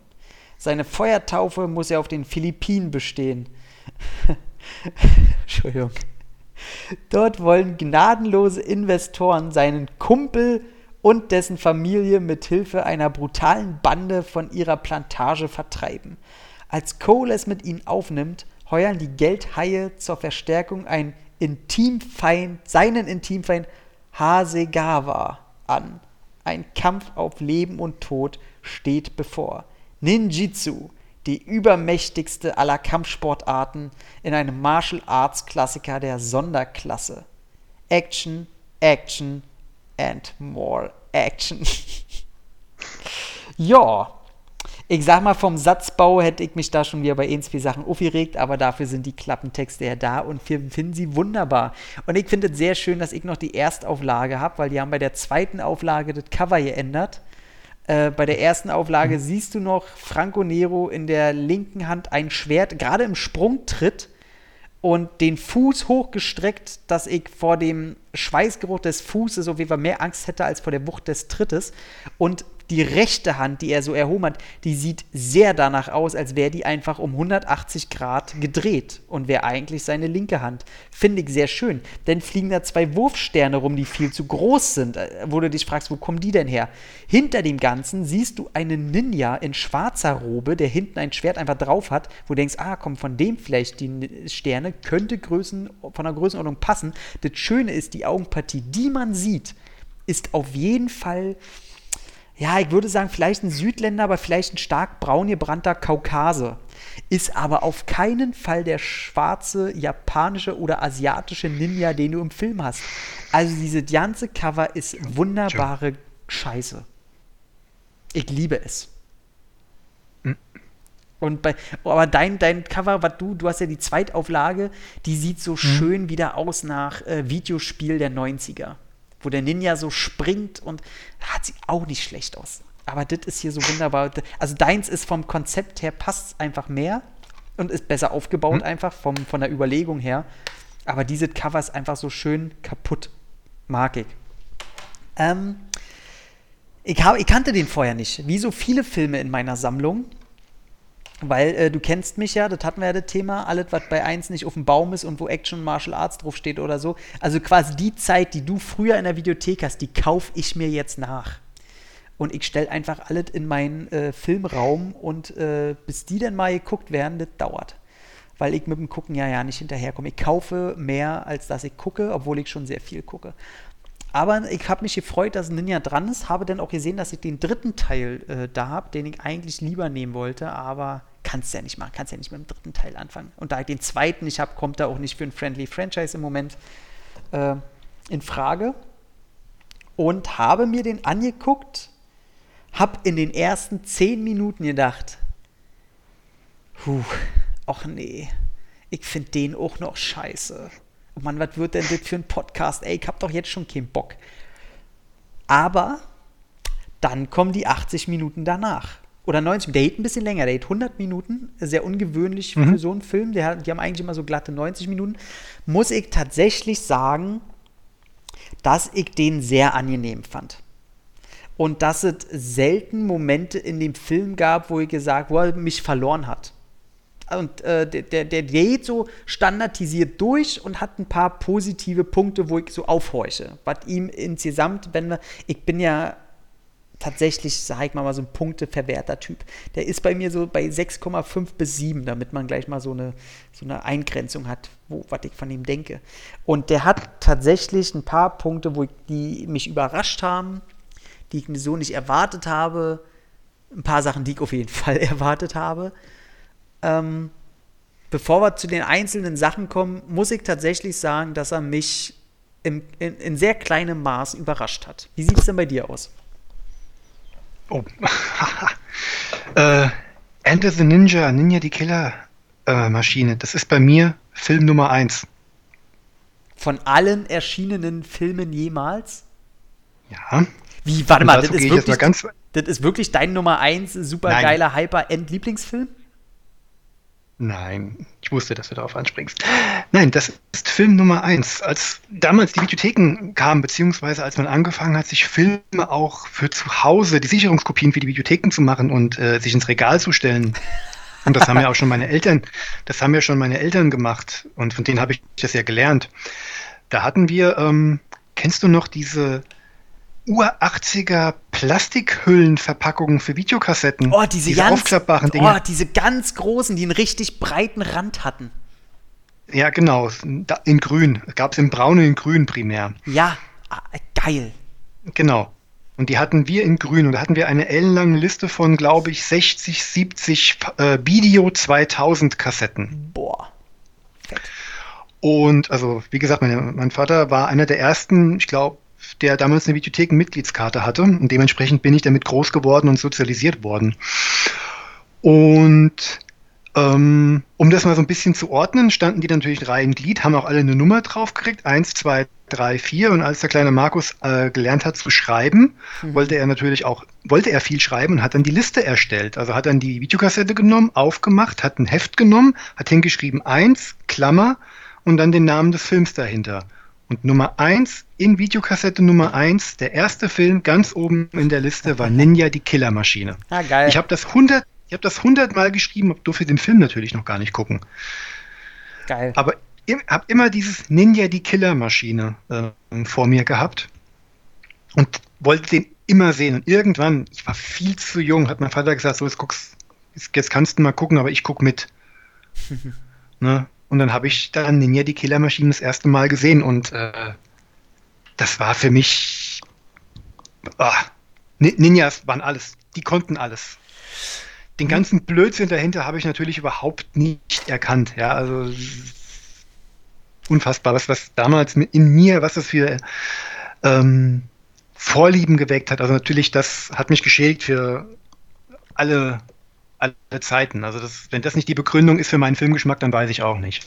Ich muss ja, also tatsächlich hatte ich äh, jetzt vor kurzem hatte ich so ein, so ein kleines VHS-Erlebnis, wo ich mich echt tatsächlich so zwei, drei Minuten wirklich gefreut habe. Ich hatte mir doch mal vor vier, fünf Monaten äh, von jemandem eBay Kleinanzeigen drei volle Kisten mit VHS geholt für 20 Euro. Und da waren wirklich ähm, alles geile also natürlich auch leider viel Jackie Chan, Bruce Lee, die du alle schon in einer geilen Blu-ray-Sammlung hast. Die konnte ich, also die Hälfte konnte ich wegwerfen, weil man sie schon besser hat.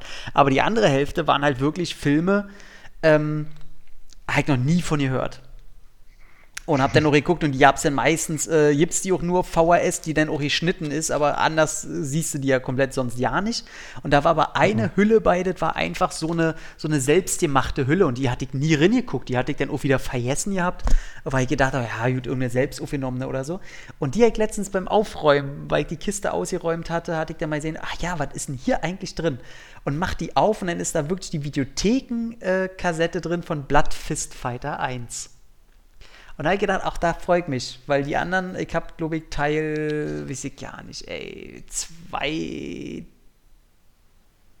zwei und vier habe ich, glaube ich.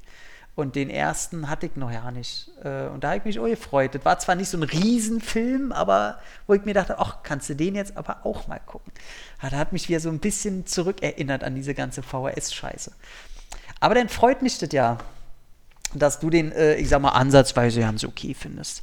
Ähm, ich fand ja Ninjas, muss ich ja sagen, selbst auch als Kind, fand ich Ninjas nie cool. Ich fand Ninjas einfach nie cool.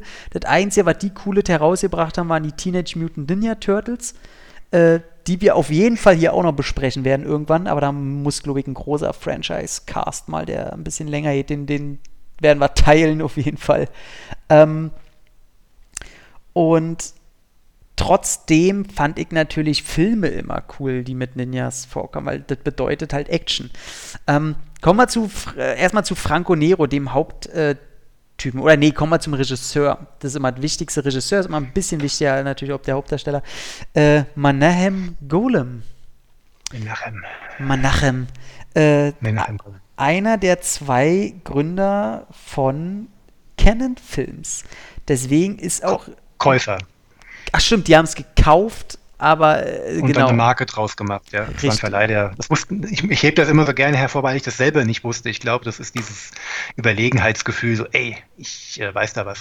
Nee, nee, es ähm, ist ja auch richtig. Ähm, und der, eigentlich sollte ein anderer Regisseur das machen, der durfte dann aber Deathwish 2 inszenieren, ne? Teil 2 oder Teil 3? Nee, zwei. Beim dritten Teil die, kam ja der andere Deathwish, wieder. Die Deathwish 3, die ersten drei Deathwish sind alle von Michael Winner, vom Regisseur des Originals. Auch der zweite? Bist du ja, der Ernst? Menachem Golan, ja, Menachem Golan wollte den zweiten ähm, Deathwish drehen, da hat aber Charles Bronson interveniert und hat gesagt, nee, mit dir nicht, das macht mein Freund Michael. Ich empfehle da ein gutes Buch. Ähm, kennst du vielleicht Deathwish? Ein Filmbuch sieht rot, da wird er drauf eingegangen. Hab ich, ich äh, gerade meinen Blick drauf schweifen, es liegt auf meinem Boden tatsächlich. ähm, und jedenfalls äh, hat es dann Manachem selber gemacht und ich war tatsächlich überrascht, weil ich von seinen Regiearbeiten nie viel hielt und immer gedacht habe, ey, da, er wäre gern, ist es aber nicht. Ich muss aber tatsächlich sagen, also vom, vom, vom Regiestil, vom Regiehandwerk und Können ist das eine ziemlich annehmbare bis gute Nummer. Also das hätte, den hätte ich ihm nicht zugetraut. Das hätte ich ihm, also ganz ehrlich, diesen Film hätte ich ihm nicht zugetraut. Ähm, und gut, Franco Nero, der äh, hier gedubbt wird, weil er soll im Film, glaube ich, soll er einen Texaner spielen? Mhm. Ist mhm. er natürlich nicht und konnte er auch nicht, äh, deswegen kam dann ein anderer, der gedubbt, ihn gedubbt hat. Du hörst ihn im Original also nicht, fällt überhaupt nicht auf. Ähm, und auch ist er natürlich absolut kein Martial Artist. Er hat auch vorher nicht, also ist er nicht. Ja. Ja, ja. Ich meine, das, das sieht man auch sehr deutlich. Ja, also ich dachte, du wolltest gerade intervenieren. Ähm, nein, nein, nein, nein, nein. Und ich bin nicht meine, ich bin nicht meine Frau Mama. Meine Frau Mama wollte mir damals immer erzählen, dass der Karate kann, aber ich habe es auch damals geglaubt. Also. Natürlich, man glaubt ja früher erstmal alles, was die Mutter sagt. Ähm, hm. Und er wurde dann halt auch in den ganzen Szenen äh, gedoubelt von dem Typen, der es eigentlich machen sollte, die Rolle, wo dann Manachem gesagt hat, ey, mit dir wird das nicht. Und dann haben sie Franco Nero rangeholt, der durch Zufall da gerade in der Nähe gedreht hat oder da gerade vor Ort war oder sonst irgendwas. Und äh, ja, äh, boah, da, es gibt tatsächlich ein paar Eckpunkte zu erzählen. Also die ersten zehn Minuten, die ja ohne Text oder äh, Dialog oder Monolog stattfinden, finde ich ganz schlimm, weil da siehst du ihn halt wie er mehrere Ninjas im Wald irgendwie umbringt und da finde ich die Regie ganz schlimm, weil ich konnte nie rausfinden, ey, sind das gerade mehrere weiße Ninjas, die der da alle umbringt? Ist das nur einer?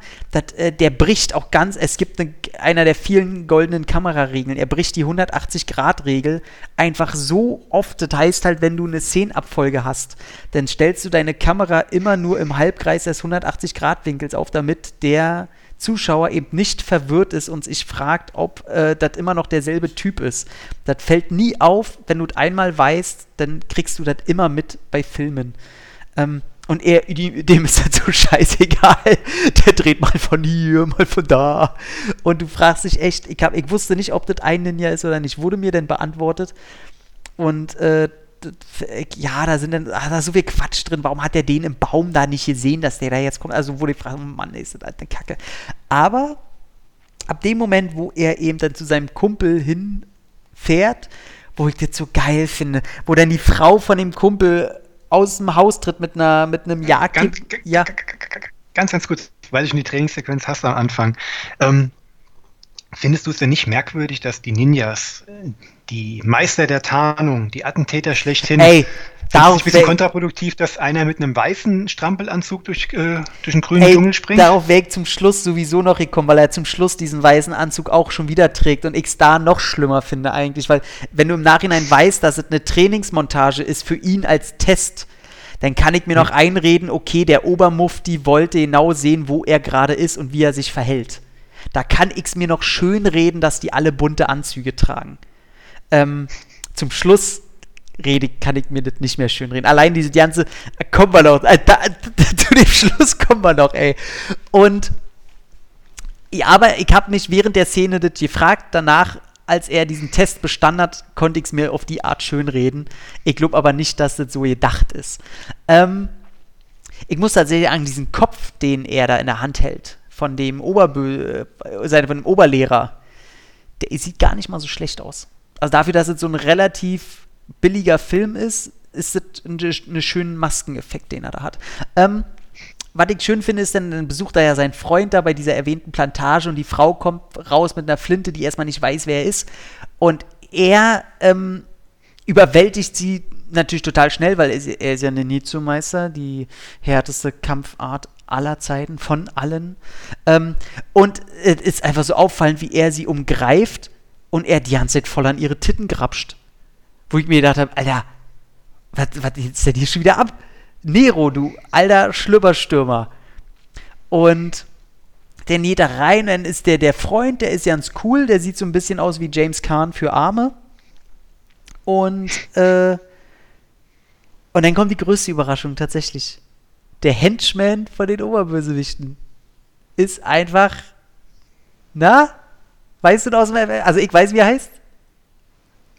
Spielst du, wen spielst du jetzt an? Auf den Mann mit dem Haken? Ja. Oder auf Zachi Neu? Zachi Neu als hakenschwingender Oberbösewicht, der probiert die ganze Zeit so, oh, so eklig schleimig zu grinsen und so, ja, weiß ich nicht, so, ein so ein, ein widerlicher Typ. So. Und der aber er natürlich. heißt ja auch nur der. Hm? Ja. Wie heißt der? Er heißt ja auch nur der Haken. Ja, genau, er heißt ja nur der Haken. Also zumindest laut dem Film, im, im, äh, laut den Credits. Im Film hat er ja, ähm, hat er ja auch noch einen Namen. Ähm, irgendeinen ganz, ganz, glaube ich, einen Deutschen sogar. Echt? Ach, weiß ich nicht mehr. Ich kann mich bloß noch daran erinnern, wie äh, die wunderschöne Szene am Hafen, wo der Oberböswatsch äh, kommen will und sagen will, würdest du ihn auch für mich töten? Wo er an, neue Männer anheuern will. Und der Nähe soll, sagt er zu, so einem Warzenkräftigen, weiß ich gar nicht mehr. Äh, hier, der tötet den Hakenmann und der kommt so und der so, hö, warum und hö. Und dann geht er aber dahin und soll den, will er den Hakenmann umbringen. Und äh, Sachi Neu, der schwingt so ganz schlecht den Haken in die Eier von dem. Und dann kommt er zu so einer Massenschlägerei, weil die sagt, ja, gut, prügelt euch um die Jobs und so. Und ich liebe die ja. Die letzten Szenen nehmen wir, ja. Genau, die letzten Szenen nehmen wir und ich liebe ja Massenschlägereien in Billigfilmen weil du kannst dir die Szene dann öfter angucken, dann guckst du einfach mal in die Ecken immer, wie sich die Leute verhalten. Und mhm. du siehst, ey, und da fiel sofort mein Auge auf Sachi Neu, der in dieser Massenschlägerei und er hält ja mit der Kamera, ich weiß nicht, was sind das, sieben, acht Sekunden vielleicht? Zehn Sekunden. Und du siehst einfach, wie in dieser Massenschlägerei Sachi Neu einfach nur rumrennt zu den Leuten und mit dem Hut auf deren Rücken schlägt. Und ich dachte mir, ey, geil geil. Das ist genau das, was ich sehen will. Finde ich sehr süß. Ähm, und dann äh, fand ich aber wo ich auch am Anfang gedacht habe, weil die damit ja auch so ein bisschen wärmen, von wegen Shokuzugi äh, in der Ninja-Rolle und so, den siehst du da am Anfang und dann ist der aber so richtig lange weg und taucht erst in den letzten 20 Minuten wieder auf. Ähm, mit so einem komischen Video, wo er zeigen will, wie krass er ist und wo die Leute, die sich das Video angucken, auch denken, oh, der ist ja krass. Und wo ich mir aber, du guckst und denkst dir nur, hä? Du bist jetzt natürlich schon andere gewöhnt über die Jahrzehnte, aber du denkst dir, hä? Was, was, was ist er, was ist das fett? Also der wirkt auf mich so absolut null bedrohlich. Und was ich die schönste Szene finde, ist ja, als der Oberbösewicht erstmal sagt, ich will auch so ein Ninja.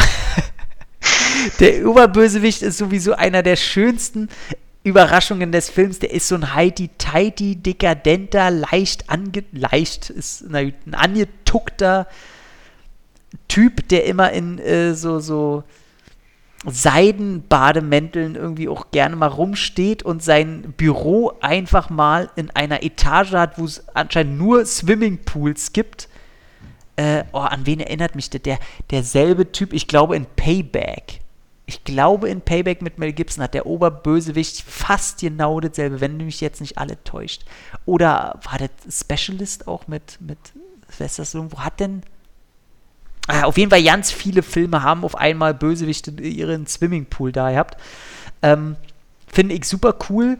Und er sammelt Kunstwerke und sein neuestes Kunstwerk sind einfach verschiedenste Frauen, die eine Choreografien in ihrem, seinem Swimmingpool machen. Sachi Neu erkennt das mhm. nicht mal. Eine wunderschöne Szene. Und mhm. dann die Szene, als die in Asien Shokusugi, den Ninja, finden und er quasi seine Fähigkeiten präsentiert ey, ich lag hier halb am Boden. Ach, ist das schön. Wo er so, ja, dann kommt er mit den Dingern an. Und dann rennt er wieder ganz schwuppsdiwupp, rennt er wieder aus dem, aus dem Türrahmen raus. Und dann kommt er wieder mit zwei neuen Waffen. Und ich denke, ach, das ist wie so ein Kind. Das ist wie so ein Kind, was einfach irgendwas präsentieren will und das eigentlich grobe Scheiße ist, aber die Eltern trotzdem sagen, wie toll er das gemacht hat. Och, ich, och, war das schön. Was sagst du denn dazu? Ah ja, ich muss den Film auch noch. Was soll ich dazu noch sagen? Ah, ich verhaspel mich gerade. Ich, ich habe dir gerade so schön zugehört, ich hätte jetzt noch stundenlang zuhören können. Jetzt hast du mich ein bisschen überrascht. Ich kann, ähm, ich kann noch ein, zwei Szenen, ich habe noch mehrere. Ich, dann, dann hau ich noch raus, du kannst dir in der Zeit überlegen, was du sagen willst. Ähm, die Szene auch, was ich ganz komisch finde, dass Franco Nero, seinen besten Freund, dass der äh, dessen Frau wegklöppelt. Also er, er, knallt die, der hat Sex mit der. Was ich ganz komischen Charakterzug finde, weil er doch so ehrenvoll ist und die Bäden sich echt gut verstehen und er knallt einfach die Frau von seinem besten Kumpel und die sagen ihm das auch nicht. Und dann äh, kommt tatsächlich eine intensive Szene, die nicht, also die überraschend doch schon in den Film passt, indem nämlich Shokuzugi dann seinen besten Freund samt Frau überfällt. Und äh, den Freund jetzt effekttechnisch nicht Oberklasse, aber den doch äh, recht brutal ähm, umbringt. Und äh, die Frau fast, weiß man nicht ganz, ob er auch wollte, aber er kommt nicht dazu, ähm, weil ja erstmal muss er sie natürlich ähm, äh, fesseln und an den Baum hängen. Und äh, dann kommt aber Franco Nero und überrascht ihn so ein bisschen. Und äh, dann gibt es eine Handgemenge, was nicht ganz so cool ist was aber dann zum Ende führt, weil er dann natürlich den Bösewicht äh, kontaktiert, glaube ich. Und auf jeden Fall sagt er dann, ja, hier, wir können uns treffen und ich will die Frau zurück. Und äh, ja, ich komme freiwillig hin. Was auch sehr geil ist, weil in dem Moment ist das, was ich angesprochen habe, wenn er den zuerst probiert, in seinem Büro zu überraschen, kommt er da rein in seinem. Erstmal hat er wieder so einen weißen Strampelanzug an und das Geilste überhaupt ist, der ja. sieht, der, der sieht ja. aus wie ein, eine plastikgehüllte Actionfigur bei Toys R Us, wo sie nicht wussten, wie viele Waffen die ihm eigentlich noch geben wollen. Das hängt wie ein Bamsel alles an ihm rum. Das ist das Allergeilste. Das ist so geil und er bringt die auch alle dann um. Und dann finde ich wieder so eine schöne Szene. Das ist halt, wo der Film mich überrascht mit einer Kurzweiligkeit. Ähm, er bringt die alle um und äh, dann kommt der, der, den einen Henchman hat er umgelegt, dann kommt der zweite und er sagt, ja, was wollt ihr eigentlich von mir? Ja, naja, wir wollen, äh, mit ihnen reden. Ja, gut, warum haben sie nicht einfach gefragt? So, das fand ich sehr schön. Das ist eine sehr schöne Szene. Ähm, sowieso dieser zweite Henchman, der auch schon wieder so ein bisschen deutsch wirkt, der hat so eine schöne, mir alles egal, ich bin aber Profi, aber trotzdem auch so ein bisschen angetuckte Attitüde. Ich mag den sehr. Ähm, so ein bisschen wie so ein Anwalt. Irgendwie ein bisschen wie ein Anwalt. Ähm, und dann kommt halt die letzte Action-Szene in dieser, ähm, was ist das, äh, Hühnerkampffabrik. Ähm, fand ich ganz cool. Weil er dauernd schreit, Ninja! Ninja! Wo hm? bist du? Ninja! Ey, wie oft hm. in diesen paar Minuten Ninja gesagt wird. Also danach kannst du das Wort auch nicht mehr hören. Naja, und dann kommt der Kampf halt gegen, gegen Mr. Kosugi und der ist, ich finde, der ist angenehm kurz. Also die müssen da jetzt keinen ewigen Kampf um, um äh, weil ich finde, der, der Film glänzt halt nicht durch dicke Choreografien und Franco Nero, den kannst du in, in, einer, in einer Großaufnahme sowieso nicht zeigen. Eine Halbtotale fällt sogar weg, weil es auffallen würde. Also nehmen sie halt, ähm, ja, was, ja, immer äh, halbnahe Einstellungen, meine ich, fallen weg. Also nehmen sie immer halbtotale Einstellungen und äh, filmen da einen kurzen Kampf, wo er ihn dann köpft ja. Und dann wartet. Also fand ich gut, weil er macht davor schon ein ziemliches Remi-Demi äh, mit dem, mit dem Ober angetuckten Oberbösewichter, den ich sehr unterhaltsam finde. Da hätte ich nicht jetzt noch einen langen Kampf gebraucht. Ähm, das finde ich, find ich ganz cool. Ähm, was ich nicht cool finde, ist halt diese Ganze, dass er die, die Frau von dem poppt und die bleibt doch übrig. Äh, finde ich ganz gut, dass die sich dann trennen am Ende. Wäre richtig scheiße gewesen, wenn er jetzt mit der auch noch zusammengeblieben wäre äh, hätte aus dem Helden so einen richtig arroganten Wichser irgendwie gemacht. Aber alles in allem, äh, ich finde äh, auch die Szene, wo sie den Plantagenarbeiter da mit den Pferden rumschleifen, das ist so eine eklig ruppige Szene, die man nicht gedacht hätte. Ähm, hm, meinst, du meinst mit diesem ähm, Transportfahrzeug? Richtig. Mit dem Pferd, der richtig. Wird in diesem der hat so, so ein paar Menschen. Es ist, kein, es ist kein Tuk-Tuk, aber so ein Transportmittel. Ja, also der hat so ein paar nihilistische Anleihen, was das menschliche Leben angeht. Also der, der hat manchmal so Dinger, die, ja, die sind vielleicht nicht so inszeniert, aber allein schon, äh, was da gemacht wird, ist manchmal schon, wow. Also verstehe ich, dass der mal indiziert war bis 2000, weiß ich gar nicht, 2003 oder so. Ähm, und der ist schon, also verdient seine FSK 18, finde ich schon sehr angenehm. Das hört sich schon so. Und alles in allem, wie gesagt, Heik eigentlich alles jetzt gesagt, was mir so gefällt und will dir deswegen jetzt gerne noch äh, die Bühne bieten, äh, bevor wir vielleicht noch zu, zu Fassungen kommen oder ich kurz sage, wie man den, nee, Heik hm. eigentlich sagt, den gibt es halt auf Blu-ray ganz normal, den kannst du dir kaufen. Ohne Extras leider. Äh, Bild ist okay-ish. Hätte ich gern ein bisschen hm. äh, sauberer gesehen. Aber ich sag mal, das stört bei so einer Art Film eher wenig, weil das dann auch irgendwie dazugehört. Und äh, Ton ist okay. Wie gesagt, bei so einer Art von Film ist es tatsächlich ein bisschen traurig, dass nicht mal ein Extra bei ist, äh, Canon und die Ninja-Filme oder ein kurzes Interview mit Manahem oder sowas. Äh, hätte ich da schon ganz. Oder mit Franco Nero hier, weiß ich nicht, äh, 100 Jahre später oder so. Ähm, aber ist nichts drauf. Muss man mit klarkommen. Der Trailer ist, glaube ich, drauf. Und das war's. Somit äh, kann ich dir jetzt sagen, Margus, deine Ninja-Gedanken. Ich mag den Film, aber das hat man ja schon gemerkt. Ja, ich bin auch, ey, ich das ist ein guter Film, der, ich finde das auch schön. Ich dachte wirklich, das wird wieder so 0815 Jahre, vielleicht damals cool, aber nee, der macht Spaß.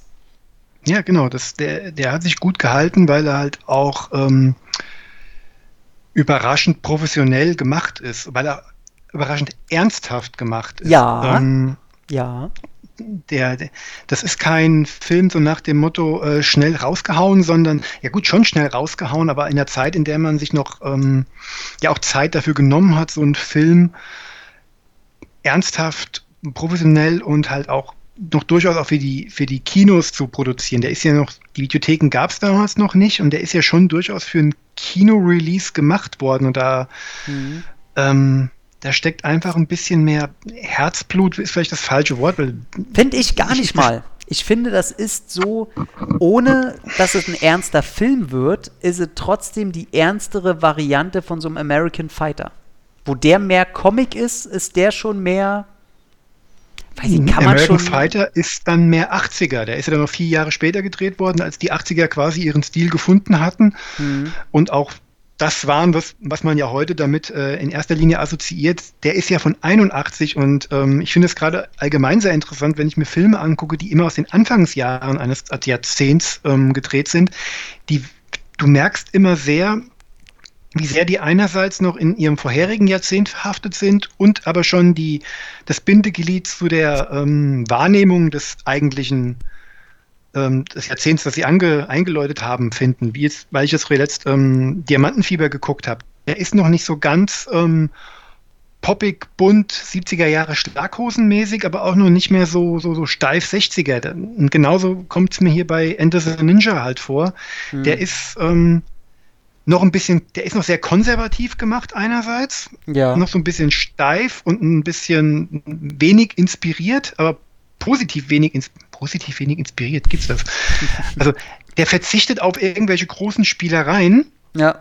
Im Gegensatz zu einem American Fighter, der hat jetzt auch keine Spielereien, nur da ist man die, die poppige, bunte Optik ähm, der 80er schon gewöhnt und hat das quasi schon perfektioniert. Und davon ist Enter the Ninja schon wiederum weit weg. Sagen wir, wenn der seinen Ninja-Bogen zieht, dann kann man lange darauf warten, dass der irgendwie so einen Dreischuss-Superbogen-Kack hat oder so genau. was, Ja. Genau. Ähm, und das ist dem Film einfach meiner Ansicht nach hoch anzurechnen. Und was du dem Film halt auch anmerkst, trotz seiner bekloppten Szenen, also die Szene, die du gerade angesprochen hast, wenn ähm, Cole zum Ende hin in das Lager des Bösewichts, also in sein Penthouse da eindringt. Mhm. Ich meine, da geht ja wirklich jegliche Magie verloren. Der sieht aus wie ein Typ in einem weißen Strampler und seinem Spielzeug äh, und seinem Gürtel und läuft dann diesen Mr. Parker denn hinterher. Na gut, dann komme ich halt mal mit. Er sieht ne? wirklich aus, als hätte er so, so ein Kasper-Kostüm an oder so wie gesagt, würde er das machen, wofür man Ninjas kennt, sich verstecken, auch von hinten agieren und vor allen Dingen eine andere Farbe an seinem Anzug haben, würde es nicht ganz so peinlich wirken. Ja. Aber okay. Ähm, aber ich finde, ich habe das jetzt gerade auch erst gelesen, ich meine, das wusste ich damals nicht, als ich den Film geguckt habe. Das war ja wirklich ein Herzensprojekt ähm, des, des Schreiberlings und dann Choreografen und eigentlichen Hauptdarstellers Mike Stone dieser Mike Stone, der ja ähm, dann hier zusammen mit Shokosugi die Kampfszenen choreografiert hat und auch das Double für Franco Nero in jeder Kampfszene gewesen ist, mhm. der war ja eigentlich für die Hauptrolle vorgesehen. Wie du ja vorhin schon gesagt hast, von Menachem Golan dann abgelehnt worden, weil Junge, du kannst vieles nur nicht schauspielern. Ja. Er durfte ja später dann mal schauspielern, aber da komme ich gleich dazu. ähm, aber der hat ja auch die Idee und das Drehbuch für den Film geliefert. Und du merkst da schon, dass der mit einem gewissen Ernst und mit einem naiven Respekt an die Nummer rangegangen ist. Okay. Es ist schon so ein bisschen alles ein bisschen überzogen und sehr westen, dieser westliche Blick auf Ninjas und auch dann diese, diese Rekrutierungsszene von Shokuzuki, wo sie ja dann sagen, ähm, sie hm. Nein, wir geben ihnen unsere Ninjas quasi nur für den Kampf gegen das Böse und nur für das Gute und äh, wo sie dann sagen, ja, wir haben ein Problem mit der Kriminalität, deswegen ja, damit, brauchen wir jetzt. Hier, ähm, ja, dann kann ich damit leben. Ich habe da mein Ninja. Naja, gut. Genau. Das Ninjas einfach nur bezahlte, Anführungszeichen feige, aber perfekt ausgebildete Attentäter waren. Ja, ja. Söldner, die ja Geld gekriegt haben, um Leute abzuschlachten. Und, und eigentlich auch, be auch bekannt war, dass die halt in ihrem Privatleben also die wussten teilweise auch, wer die im Privatleben waren, dass das halt irgendwelche Anwälte waren oder irgendwelche, die eigentlich Soldaten sind oder so. Also die waren auch in ihrer Identität im Realen nicht so versteckt. Hm. Das ist ja das, das ist eine sehr romantisierte ähm, Version des Ganzen. Aber das stört mich alles an dem Film nicht. Ähm, der wirkt schön ernsthaft, geht straight durch, erlaubt sich wenig ähm, Fleisch auf den Rippen. Hm ist zwar nicht, ist zwar zu keiner Sekunde wirklich spannend, ist dann tonal vielleicht hier und da manchmal ein bisschen ähm, unausgegoren, weil da kommen solche Humornummern, also ich meine, Zachi Neu ist nicht umsonst engagiert worden, ich meine, Eisame Stiel ist ja nun mal eine Golden Globus-Produktion auch schon gewesen und warum er da genommen wurde, dürfte klar sein. Ich und fand ja aber, dass er macht es aber, also er ist ein schönes Comic-Relief, was aber auch funktioniert. Er, er, funktioniert auch, aber er ist eindeutig dafür da, um halt die Stimmung so ein bisschen aufzulockern. Halt der dumme Dicke mit der Hakenhand, den man halt auch mal so ein bisschen verarschen kann, ja. der aber halt ähm, überraschend mittig auch aus dem Spiel genommen wird. Also nicht endgültig, aber er kommt ja nochmal wieder fürs Ende. Aber ja, man überreizt es nicht so ganz er, bei er, ihm. Stirbt er am Ende? Nee, nee, nee. Hast du die letzte Szene vom Abspann? Er ist doch dann der Kofferträger. Stimmt, stimmt, stimmt, genau. Weil ich habe mich gerade gewundert. Genau, er schickt ihn ja, der macht ihm ja noch die Hand ab, die er ihm so hinterherwirft. Hey, was hast du vergessen? Genau. Ja, er wird ja dann von Mr. Vilario oder Venarius ja dann einfach nur gefeuert. Er wird ja gesagt, wir dürfen jetzt gehen. Ja. Er arbeitet nicht mehr für uns. Ende. Raus aus dem, raus aus dem Film. Fand ich angenehm. Was, genau, so was finde ich auch immer sehr angenehm. Ich finde ja, den, der Oberbösewichter, den, der ist sowieso so wunderbar ambivalent. Also für, für einen Bösewicht im Film äh, dieses Jahrzehnts äh, finde ich den super. Ähm, der eigentlich wahrscheinlich nie auch nur irgendwem ein Haar krümmen könnte. Ähm, mag ich. Mag ich tatsächlich sehr. Ja, der typisch dekadente Boss, der sich eigentlich nie selbst die Finger schmutzig machen würde, aber, aber halt auch vor nichts zurückschreckt. Ja, aber du hast ja oft, äh, dass die denn trotzdem so arrogant und bitterböse sind. Und du denkst, oh Mann, ey, so ein Schleim, so ein Kapitalistenarsch, Wichser. Und äh, der ist aber, der, der, der, der scheint ja in den meisten Momenten einfach fast schon wie so eine Kunstgalerie Tucke zu sein, so überspitzt jetzt mal auszudrücken. Mag ich, mag ich total sehr, gefällt mir. Ähm, und das siehst du, wir kamen vorhin ja nicht zu den, unseren Lieblingsszenen und zu unserer Hassszene. Haben wir ausgelassen bei ja, Lady Dragon. Ja, da kommen wir gleich dazu. Nur noch ganz kurz, aber dann, wie gesagt, die Szene, die ich halt immer noch so herausheben will, und da merkt man, da war ich damals viel zu jung, das ist die von dir beschriebene, doch sehr intensive Szene, in der ähm, Franco Neros ähm, Kumpel dann Ey, wo getötet du, wo, wird. Wo du von keiner vorhandenen Spannung geredet hast, die Szene fand ich tatsächlich spannend. Weil ich ja, war sie auch. Also ja. die Szene, nicht der Gesamtfilm. Wo das Ganze hinlaufen wird, das ist ja von der ersten Sekunde an klar. Ja, ja, klar. Aber die Szene, die war dann schon ja, also die hat meine zarte Seele damals doch sehr, sehr mm, mitgenommen, muss ja, ich sagen. Ey, und die war damals, die war, die war, auch geschnitten damals. Also diesen Halsschnitt, den habe ich gestern das erste Mal gesehen. Ich muss auch sagen, dass die halt äh, auch für, für einen Film dieser Art, äh, und da sieht man eben, wo der Film halt dann zehn Minuten mal länger geht, ist eben, dass die dem Freund auch richtig viele Szenen geben, wo man den cool, der ist nicht nur irgendwie so nebenbei zu sehen und er ist so cool, sondern er, er äh, handelt ja auch. Also er macht dann mit hm. und er ist dabei und er ist ziemlich cool. Umso schlimmer finde ich, dass der ihm die Frau wegnimmt. Ähm, es, es gelingt, Sympathien auf ihm zu vereinen. Der ist dir nicht egal, als es ihm dann passiert. Und das ja. ist selten, also es ist selten geworden. Ich will es jetzt nicht übertreiben, wir sind hier nicht bei der hohen Kunst der Schauspielführung, aber wir sind, bei einem, wir sind bei einem Canon-Film von Golem inszeniert. Also ganz ehrlich, habe ich da nicht erwartet. Ähm, deswegen äh, muss ich schon sagen, und ich finde dann auch die Szene, wo er dann so ausrastet, da wo alles so brennt und so, ähm, ist schon cool.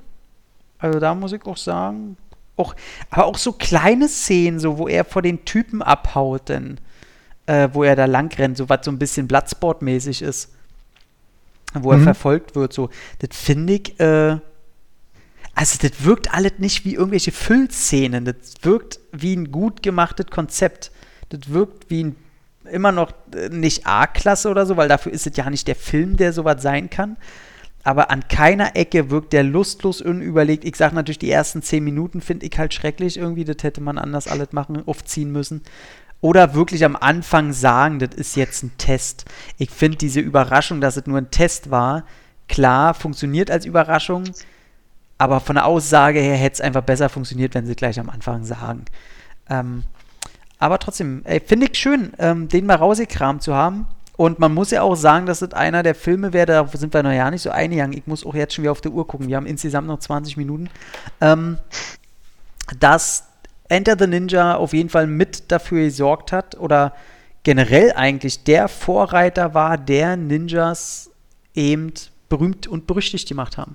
Ähm, Golem hatte ja gesucht nach dem letzten, neuesten Schrei, äh, nachdem äh, so diese Karate-Kämpfer und so langsam, ja, das war halt bekannt jetzt so und hat er nach dem neuesten Ding gesucht, dann sind in, ihm halt so die Ninjas. Äh, äh, mit irgendeinem Buch hat er die kennengelernt, sich damit beschäftigt und hat gesagt, ey, das wäre doch was Geiles, Neues. Und dann wollte er einen Ninja-Film machen und hat da eine Trilogie gemacht. Ähm, und äh, klar, dann mit American Ninja, wie hat es ja schon gesagt, Michael Dudikoff drei Jahre später. Eigentlich, ich finde, wo Ninja die Killermaschine so den Weg geebnet hat, finde ich, äh, hat American Fighter sich so seinen Thron raufgestellt. Ich finde, wirklich richtig weitreichend bekannt war denn schon eher American Ninja.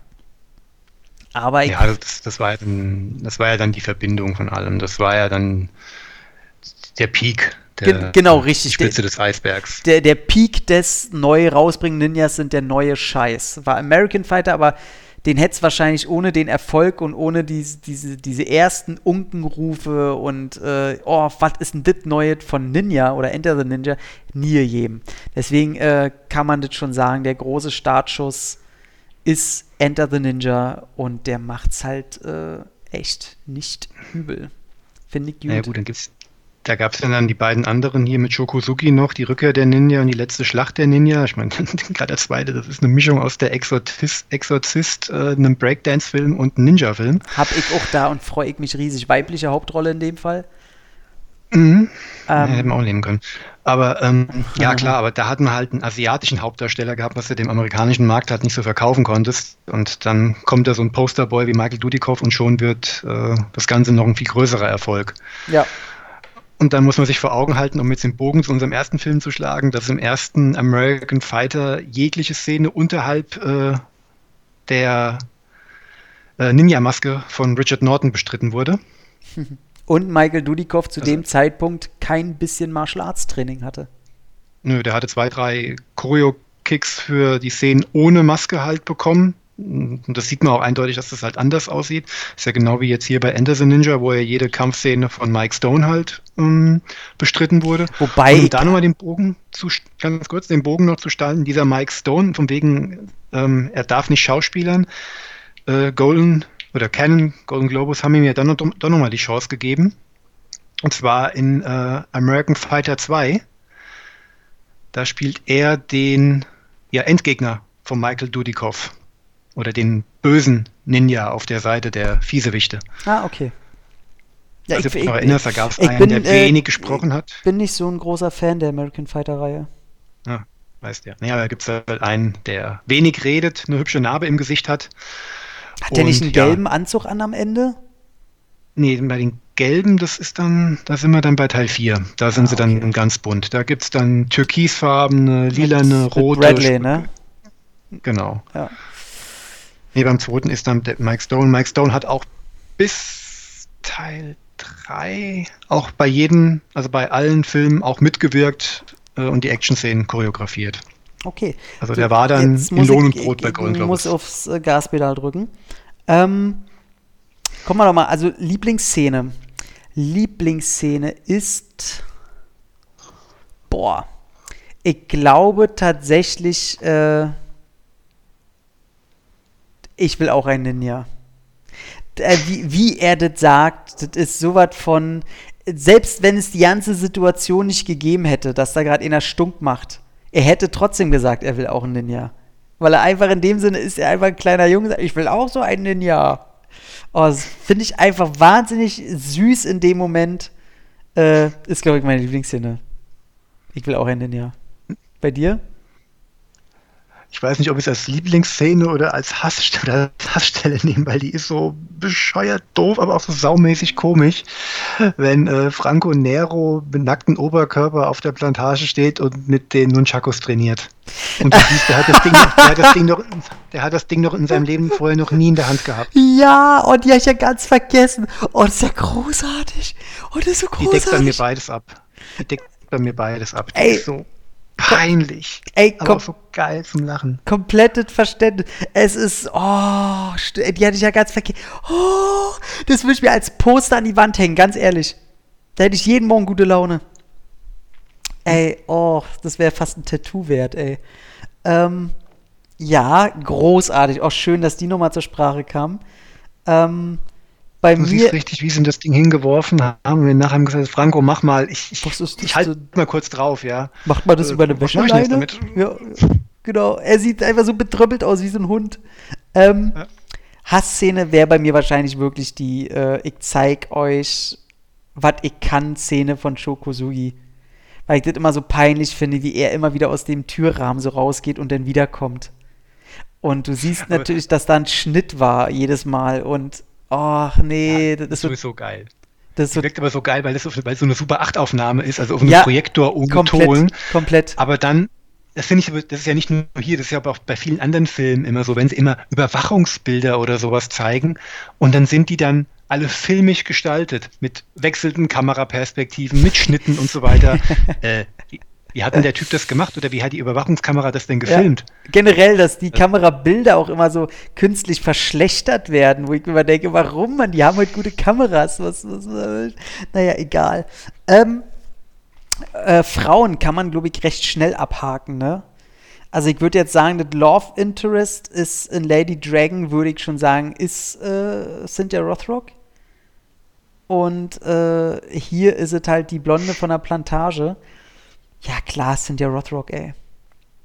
Man, äh, die ist halt eine hübsche, die kann kicken und wie gesagt, wenn die mit ihrem äh, Killergrinsen kommt, hey, ja, ich, äh, Cynthia Rothrock, ganz klar. Bei dir? Ah, ich, ich tue mich bei der Frage immer so schwer. Du bist da immer so ein bisschen schüchtern, ne? Nee, schüchtern ist das falsche Wort. Ich, ich, ich habe da echt Probleme. Ich, ich, ich gucke halt einen Film. Ich gucke da, ich guck da keine Frauen an, um äh, ich, ich tue mich da echt schwer. Denn äh, das ist, das, das, da, dann reite ich da noch mehr immer rein, oder? Da, da hast du Pech. Du musst dich jetzt entscheiden, die Plantagenbesitzerin, die relativ schnell anscheinend mit Leuten ins Bett steigt, oder Cynthia Rothrock. Ich meine, Susan George war in den 70er Jahren schon gut beschäftigt, als er mit Peter Fonda noch Casamary Era Larry gedreht hat. Oder Ach stimmt. Das kennst ist, du den, kennst du den Peckinpah-Streifen, wer Gewalt sät? Äh, jetzt kommt das Peinlichste. Halt noch nie gesehen und ich habe nur das Remake Nee. auf Blu-ray hier. Ja, okay. Im, Im Original ist sie die Mm. Ehefrau von Dustin Hoffman, die Mm. auch vergewaltigt wird. Okay. Ging auch mit der Karriere ein bisschen bergab. War auch eine sehr Entscheid dich, wir haben nur noch, wir haben nur noch wenige Minuten. Entscheid dich. Ich gehe mit Cynthia ins Dojo. Ach, mit ins Bett gehst du. Ich werde da so reinreiten. Ich werde, oh, ich, das ist für dich so, ein- so, ein, so irgendwie so, so in die Richtung Fremdscham und bisschen peinlich immer, Richtig, ne? richtig, richtig. Es ist Fremdscham. Ja, ist mir scheißegal. Ja ab in die Kiste. Viel Spaß dabei. Ähm, der krassere Bösewicht. Ähm, wir haben ja immer gesagt, der letzte Bösewicht zählt, den er sich schnappt. Also Shokusugi gegen Richard Norton. Ähm, Ebenbürtig. ey, ganz ehrlich, ich würde sagen, ey, selbst auf dem Peak ihrer Karriere würde Richard Norton Kusugi aufrauchen. Allein schon, weil er körperlich auch überlegen wieder. ist. Ich schnaufe wieder, ich weiß. Äh, dieses Schnaufen kommt übrigens daher, dass ich dann immer auf meinem Schreibtisch sitze, meine, meine Hand quasi vom Mund habe und dann einfach nur ausatme, damit Ach so, die Luft ah, nach oben ins. Mikro ge- Aber äh, hat man jetzt äh, nicht so oft gehört. Äh, war zwei, dreimal, alles okay. Ähm, Aber eben, äh, Richard Norton ist halt eine größere Kante und hat auch einfach mehr Körperfett, äh, Körpergewicht und alles, und mehr Masse. Und ich glaube einfach, wenn die aufeinandertreffen, ähm, ich glaube nicht, dass Kosugi so einen harten Schlag hat wie ein Richard Norton. Ich glaube, Ja, Norton würde den äh, fertig machen. Ja, Norton kann auch sehr gut mit den Zeiss umgehen, das hat er in anderen Filmen bewiesen. Aber um die geht es ja jetzt gerade nicht. Nee. Geht ja um die, geht ja auch um okay, die, ich, ich, selbst um die Rollen und da kann so, der Ninja ist ja, ja, nicht nee, so ja gut, dann, dann haben wir den bösen Deutschen, dann gewinnt Richard Norton. Hauptmann auf jeden Fall. Also Ähm. Lud, Lud, Ludwig Hauptmann gegen Hasegawa, da kann es nur einen Gewinner geben. Die, die Deutschen, die Deutschen. Ähm, nee, bin ich bei dir. Australien den Deutschen spielt. ja klar. Hauptsache groß und blond, reicht doch. Ähm, Und äh, dann natürlich, äh, wenn unsere beiden Helden gegeneinander antreten. Richard Nortons Cole-Rolle gegen Cynthia Rothrock. Ey, muss Du ich gleich. Franco Nero. Äh, äh, f- Du hast ja Richard Norton gesagt. ja, ich meine natürlich die äh, Cole gegen, äh, wie hieß sie, Kate, Katie? Katie. Ähm, würde ich, äh, wäre knapp, sag ich, aber ich würde trotzdem sagen Katie, weil Katie äh, mehr echte Schlägereien hinter sich hat und Cole mehr mit seinen Waffenbrüdern im Urwald trainiert hat. Und von daher, wenn die aufeinandertreffen, ich glaube, würden, würde ganz schön was an Fetzen fliegen, aber den letzten Kick oder so, vielleicht irgendwie ihr Skorpion-Kick oder sonst irgendwas, würde ich sagen, vielleicht, äh, dass Katie gewinnt. Quatsch. Franco Neros Schnurrbart gewinnt.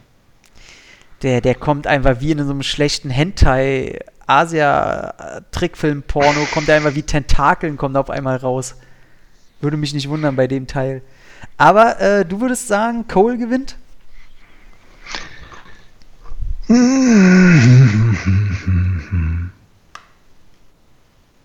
Ja. Cole gewinnt. Ja. Ich meine, der ist ja Das- kör das- körperlich das, ist er das, halt auch das, Das ist ein überlegen. italienischer Texaner mit Schnauzbart im, Ninja, im weißen Ninja-Kostüm mit einem großen Bogen und langen Schwertern. Da gibt es für mich keine Diskussion. Mhm. Das andere ist, ist hätte ich Ja. beinahe gesagt, nur eine Frau. Uh. Ja, äh, Ähm. du, du, wir wissen alle, du bist ein chauvinistischer Sexist. So. Ganz genau. Ähm, ist halt nur eine Frau. Äh, ja, ey, wer Sagte schon Captain Future. Ähm, von daher, äh, nee, ist so, finde ich auch legitime Antwort. Ist beides cool bei mir. Ich äh, bin schnell immer auf Cynthias äh, Seite, weil ich, da kommen mir immer Szenen in den Kopf, wo sie halt völlig frei dreht und dann sage ich, uh, das ist aber schon eine harte Kante, die sie schlägt. Aber cool. Dann sind wir mit unseren beiden Filmen erstmal durch und wir müssen, oh scheiße, ich habe mir da ja keine Gedanken gemacht. Jetzt müssen wir äh, uns wieder, wir haben jetzt noch acht Minuten Zeit, uns Vorlagen zu geben für unseren nächsten Film. Mhm. Ich habe mir auch gerade während der Aufnahme eins überlegt, aber ich wollte dir mal was Gutes tun und deswegen habe ich mich was geeinigt. Okay. Ähm, ich wollte mal nicht ganz so in den äh, tiefen Sumpf geben und äh, mir ist Du gerade glaubst doch nicht wirklich, dass das klappt. Ich finde doch das sowieso irgendwas. Ja. Und ich, ich, oh, ich weiß jetzt wahrscheinlich schon, welchen du denn nimmst, du Hure. ähm, ich nehme einen Regisseur und ich habe gerade, ich habe gerade überlegt, nehme ich einen Hollywood-Regisseur oder nehme ich den, der im B-Movie-Bereich arbeitet? Ich nehme den, der im B-Movie-Bereich arbeitet und nehme, ähm, ich möchte gerne einen Film von Isaac Florentine haben. Mhm. Ja. Und das wäre natürlich äh, intelligent, wenn es keiner der Undisputed Ninja-Filme wäre. Weil bei Ich dir. habe da schon sofort ein. Ich, hab Ich, schon ey, ich, ich weiß, ey, du nimmst Gruner, ne? Ich, aber steht. Den kann ich auch noch. Ach, halt. Dann habe ich jetzt drei. Oder das Fahrt drei. der Rache oder irgendwie sowas nimmst du, ey. Ach. Ich, se- ja, gut, werde ich ja sehen. Ähm, oder. Oh! ich nehm Dings. ich weiß. Assassin's Bullet, genau. Assassin's Bullet. Welcher ist das denn? Der Mit bei Christian uns. Slater und Donald Sutherland. Den habe ich noch oh, den habe ich noch nicht mal gesehen. Ich hätte jetzt, mein erstes Ding, brauchst, du brauchst ja nicht bestätigen oder so. Ich hätte als erstes gedacht, dass du Fifth's Commitment nimmt, nimmst. Der ist aber von Jesse Johnson. Na, damit fällt der doch schon mal weg. Die beiden verwechsel ich immer, ey, so eine Scheiße. Ähm, aber cool, ähm, ja, dann hau du mal raus. Was willst du denn von mir haben? Ach, ich dachte mir mal, wie wär's, um dir was Gutes zu tun? Äh, bist ja ein Riesenfan von ihm. Oh, Such dir mal einen der vielen Filme mit Daniel Bernhardt raus. Oh, sehr schön, sehr schön. Äh, ich wollte mir letztens den Film angucken, der, der an, den ich in, einer, in so einer äh, Science-Fiction-Box drin habe, wo er einem, äh, in der Zukunft so einen Velociraptor mit einem Kick eine verpasst. Future. Gibt's gerade bei Amazon Prime. Future War. gibt's gerade bei Prime. Und das ist gut, weil diese scheiß Blu-ray funktioniert bei mir nicht. Da sind, äh, weiß ich nicht, äh, 22 äh, Filme oder so, auf, auf, oder weiß ich nicht, elf Filme auf einer Blu-ray. Und der ist mit drauf, da habe ich mir nur wegen dem geholt eigentlich. Ähm, und die Scheiße funktioniert nicht. Hat ey, 2 Euro aussehen für die Blu-ray. Hätte ich mir auch einen halben Döner von kaufen können. Naja, ähm, geil. Oh, da weiß ich auf jeden Fall noch nicht, welchen ich nehme. Es wird auf jeden Fall nicht Bloodsport 2 oder 3 oder 4.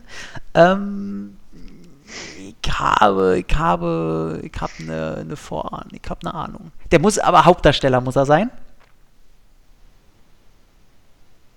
Hm, willst du jetzt mit Matrix 2 kommen? Matrix würde ich ganz gerne wahrscheinlich irgendwann als Franchise bearbeiten. Weil da finde ich auch den zweiten Teil äh, auf jeden Fall unterpräsentiert, sag ich mal. Ich finde den zweiten gut. Aber nee, mit dem wäre ich nicht gekommen. Ich wäre vielleicht mit sowas äh, wie Precious Cargo oder so um der Ecke gekommen. Uh, okay, stimmt, den gibt es ja auch noch. Und da finde ich ihn halt in der Rolle echt geil. Ähm, ja, aber er ist da vielleicht ein bisschen zu wenig drin, weil sonst könnte ich auch John Wick nehmen oder so. Ähm, oder, Lo oder Logan. ey, das finde ich so Hobbs traurig. Hobbs and Shaw. Oh, oh, Mann, ey. Traurig, traurig. Aber ich glaube, ich weiß schon, ähm, welchen ich nehme. Ich glaube, ja, doch, basic. Ähm, ja, cool. Da freue ich mich drauf. Ja. Könnte ich heute, ich gucke heute mal, welche Daniel Bernard-Filme ich mir heute bestelle. Es ist ja schon wieder Wochenende. Ich habe, äh, und ich äh, bestelle ja immer jedes Wochenende meine Fuhre. Und ich glaube, eine Daniel Bernard-Bestellung, äh, ja, das steht heute an. Das, da werde ich gleich mal die Listen durchgehen, was ich noch nicht habe und bestelle mir die Dinge. Ähm, ja, dann wären wir damit durch. War tatsächlich äh, lustiger und unterhaltsamer, als ich gedacht habe. Ich habe echt Angst, weil ich heute so müde war und ich äh, Lady Dragon halt echt scheiße finde, dass ich so wenig Bock drauf habe. Aber tatsächlich, äh, ich freue mich tatsächlich, dass wir äh, Ninja so für uns entdeckt haben. Also du mal wieder und ich generell und äh, das ist schön. Äh, der hat jetzt auf jeden Fall einen kleinen äh, Stand bei mir. Das ist jetzt kein egaler Film aus meiner großen Sammlung, sondern der hat einen Mindestwert bekommen. Finde ich schön. Ähm, Ansonsten hätte ich nichts mehr zu, zu sagen. Ähm, ich gucke jetzt äh, Midway von Roland Emmerich weiter, werde dabei wahrscheinlich höchstwahrscheinlich einschlafen. Ähm, ist der richtige Film dafür. In diesem Sinne, bleibt sauber. Macht's gut.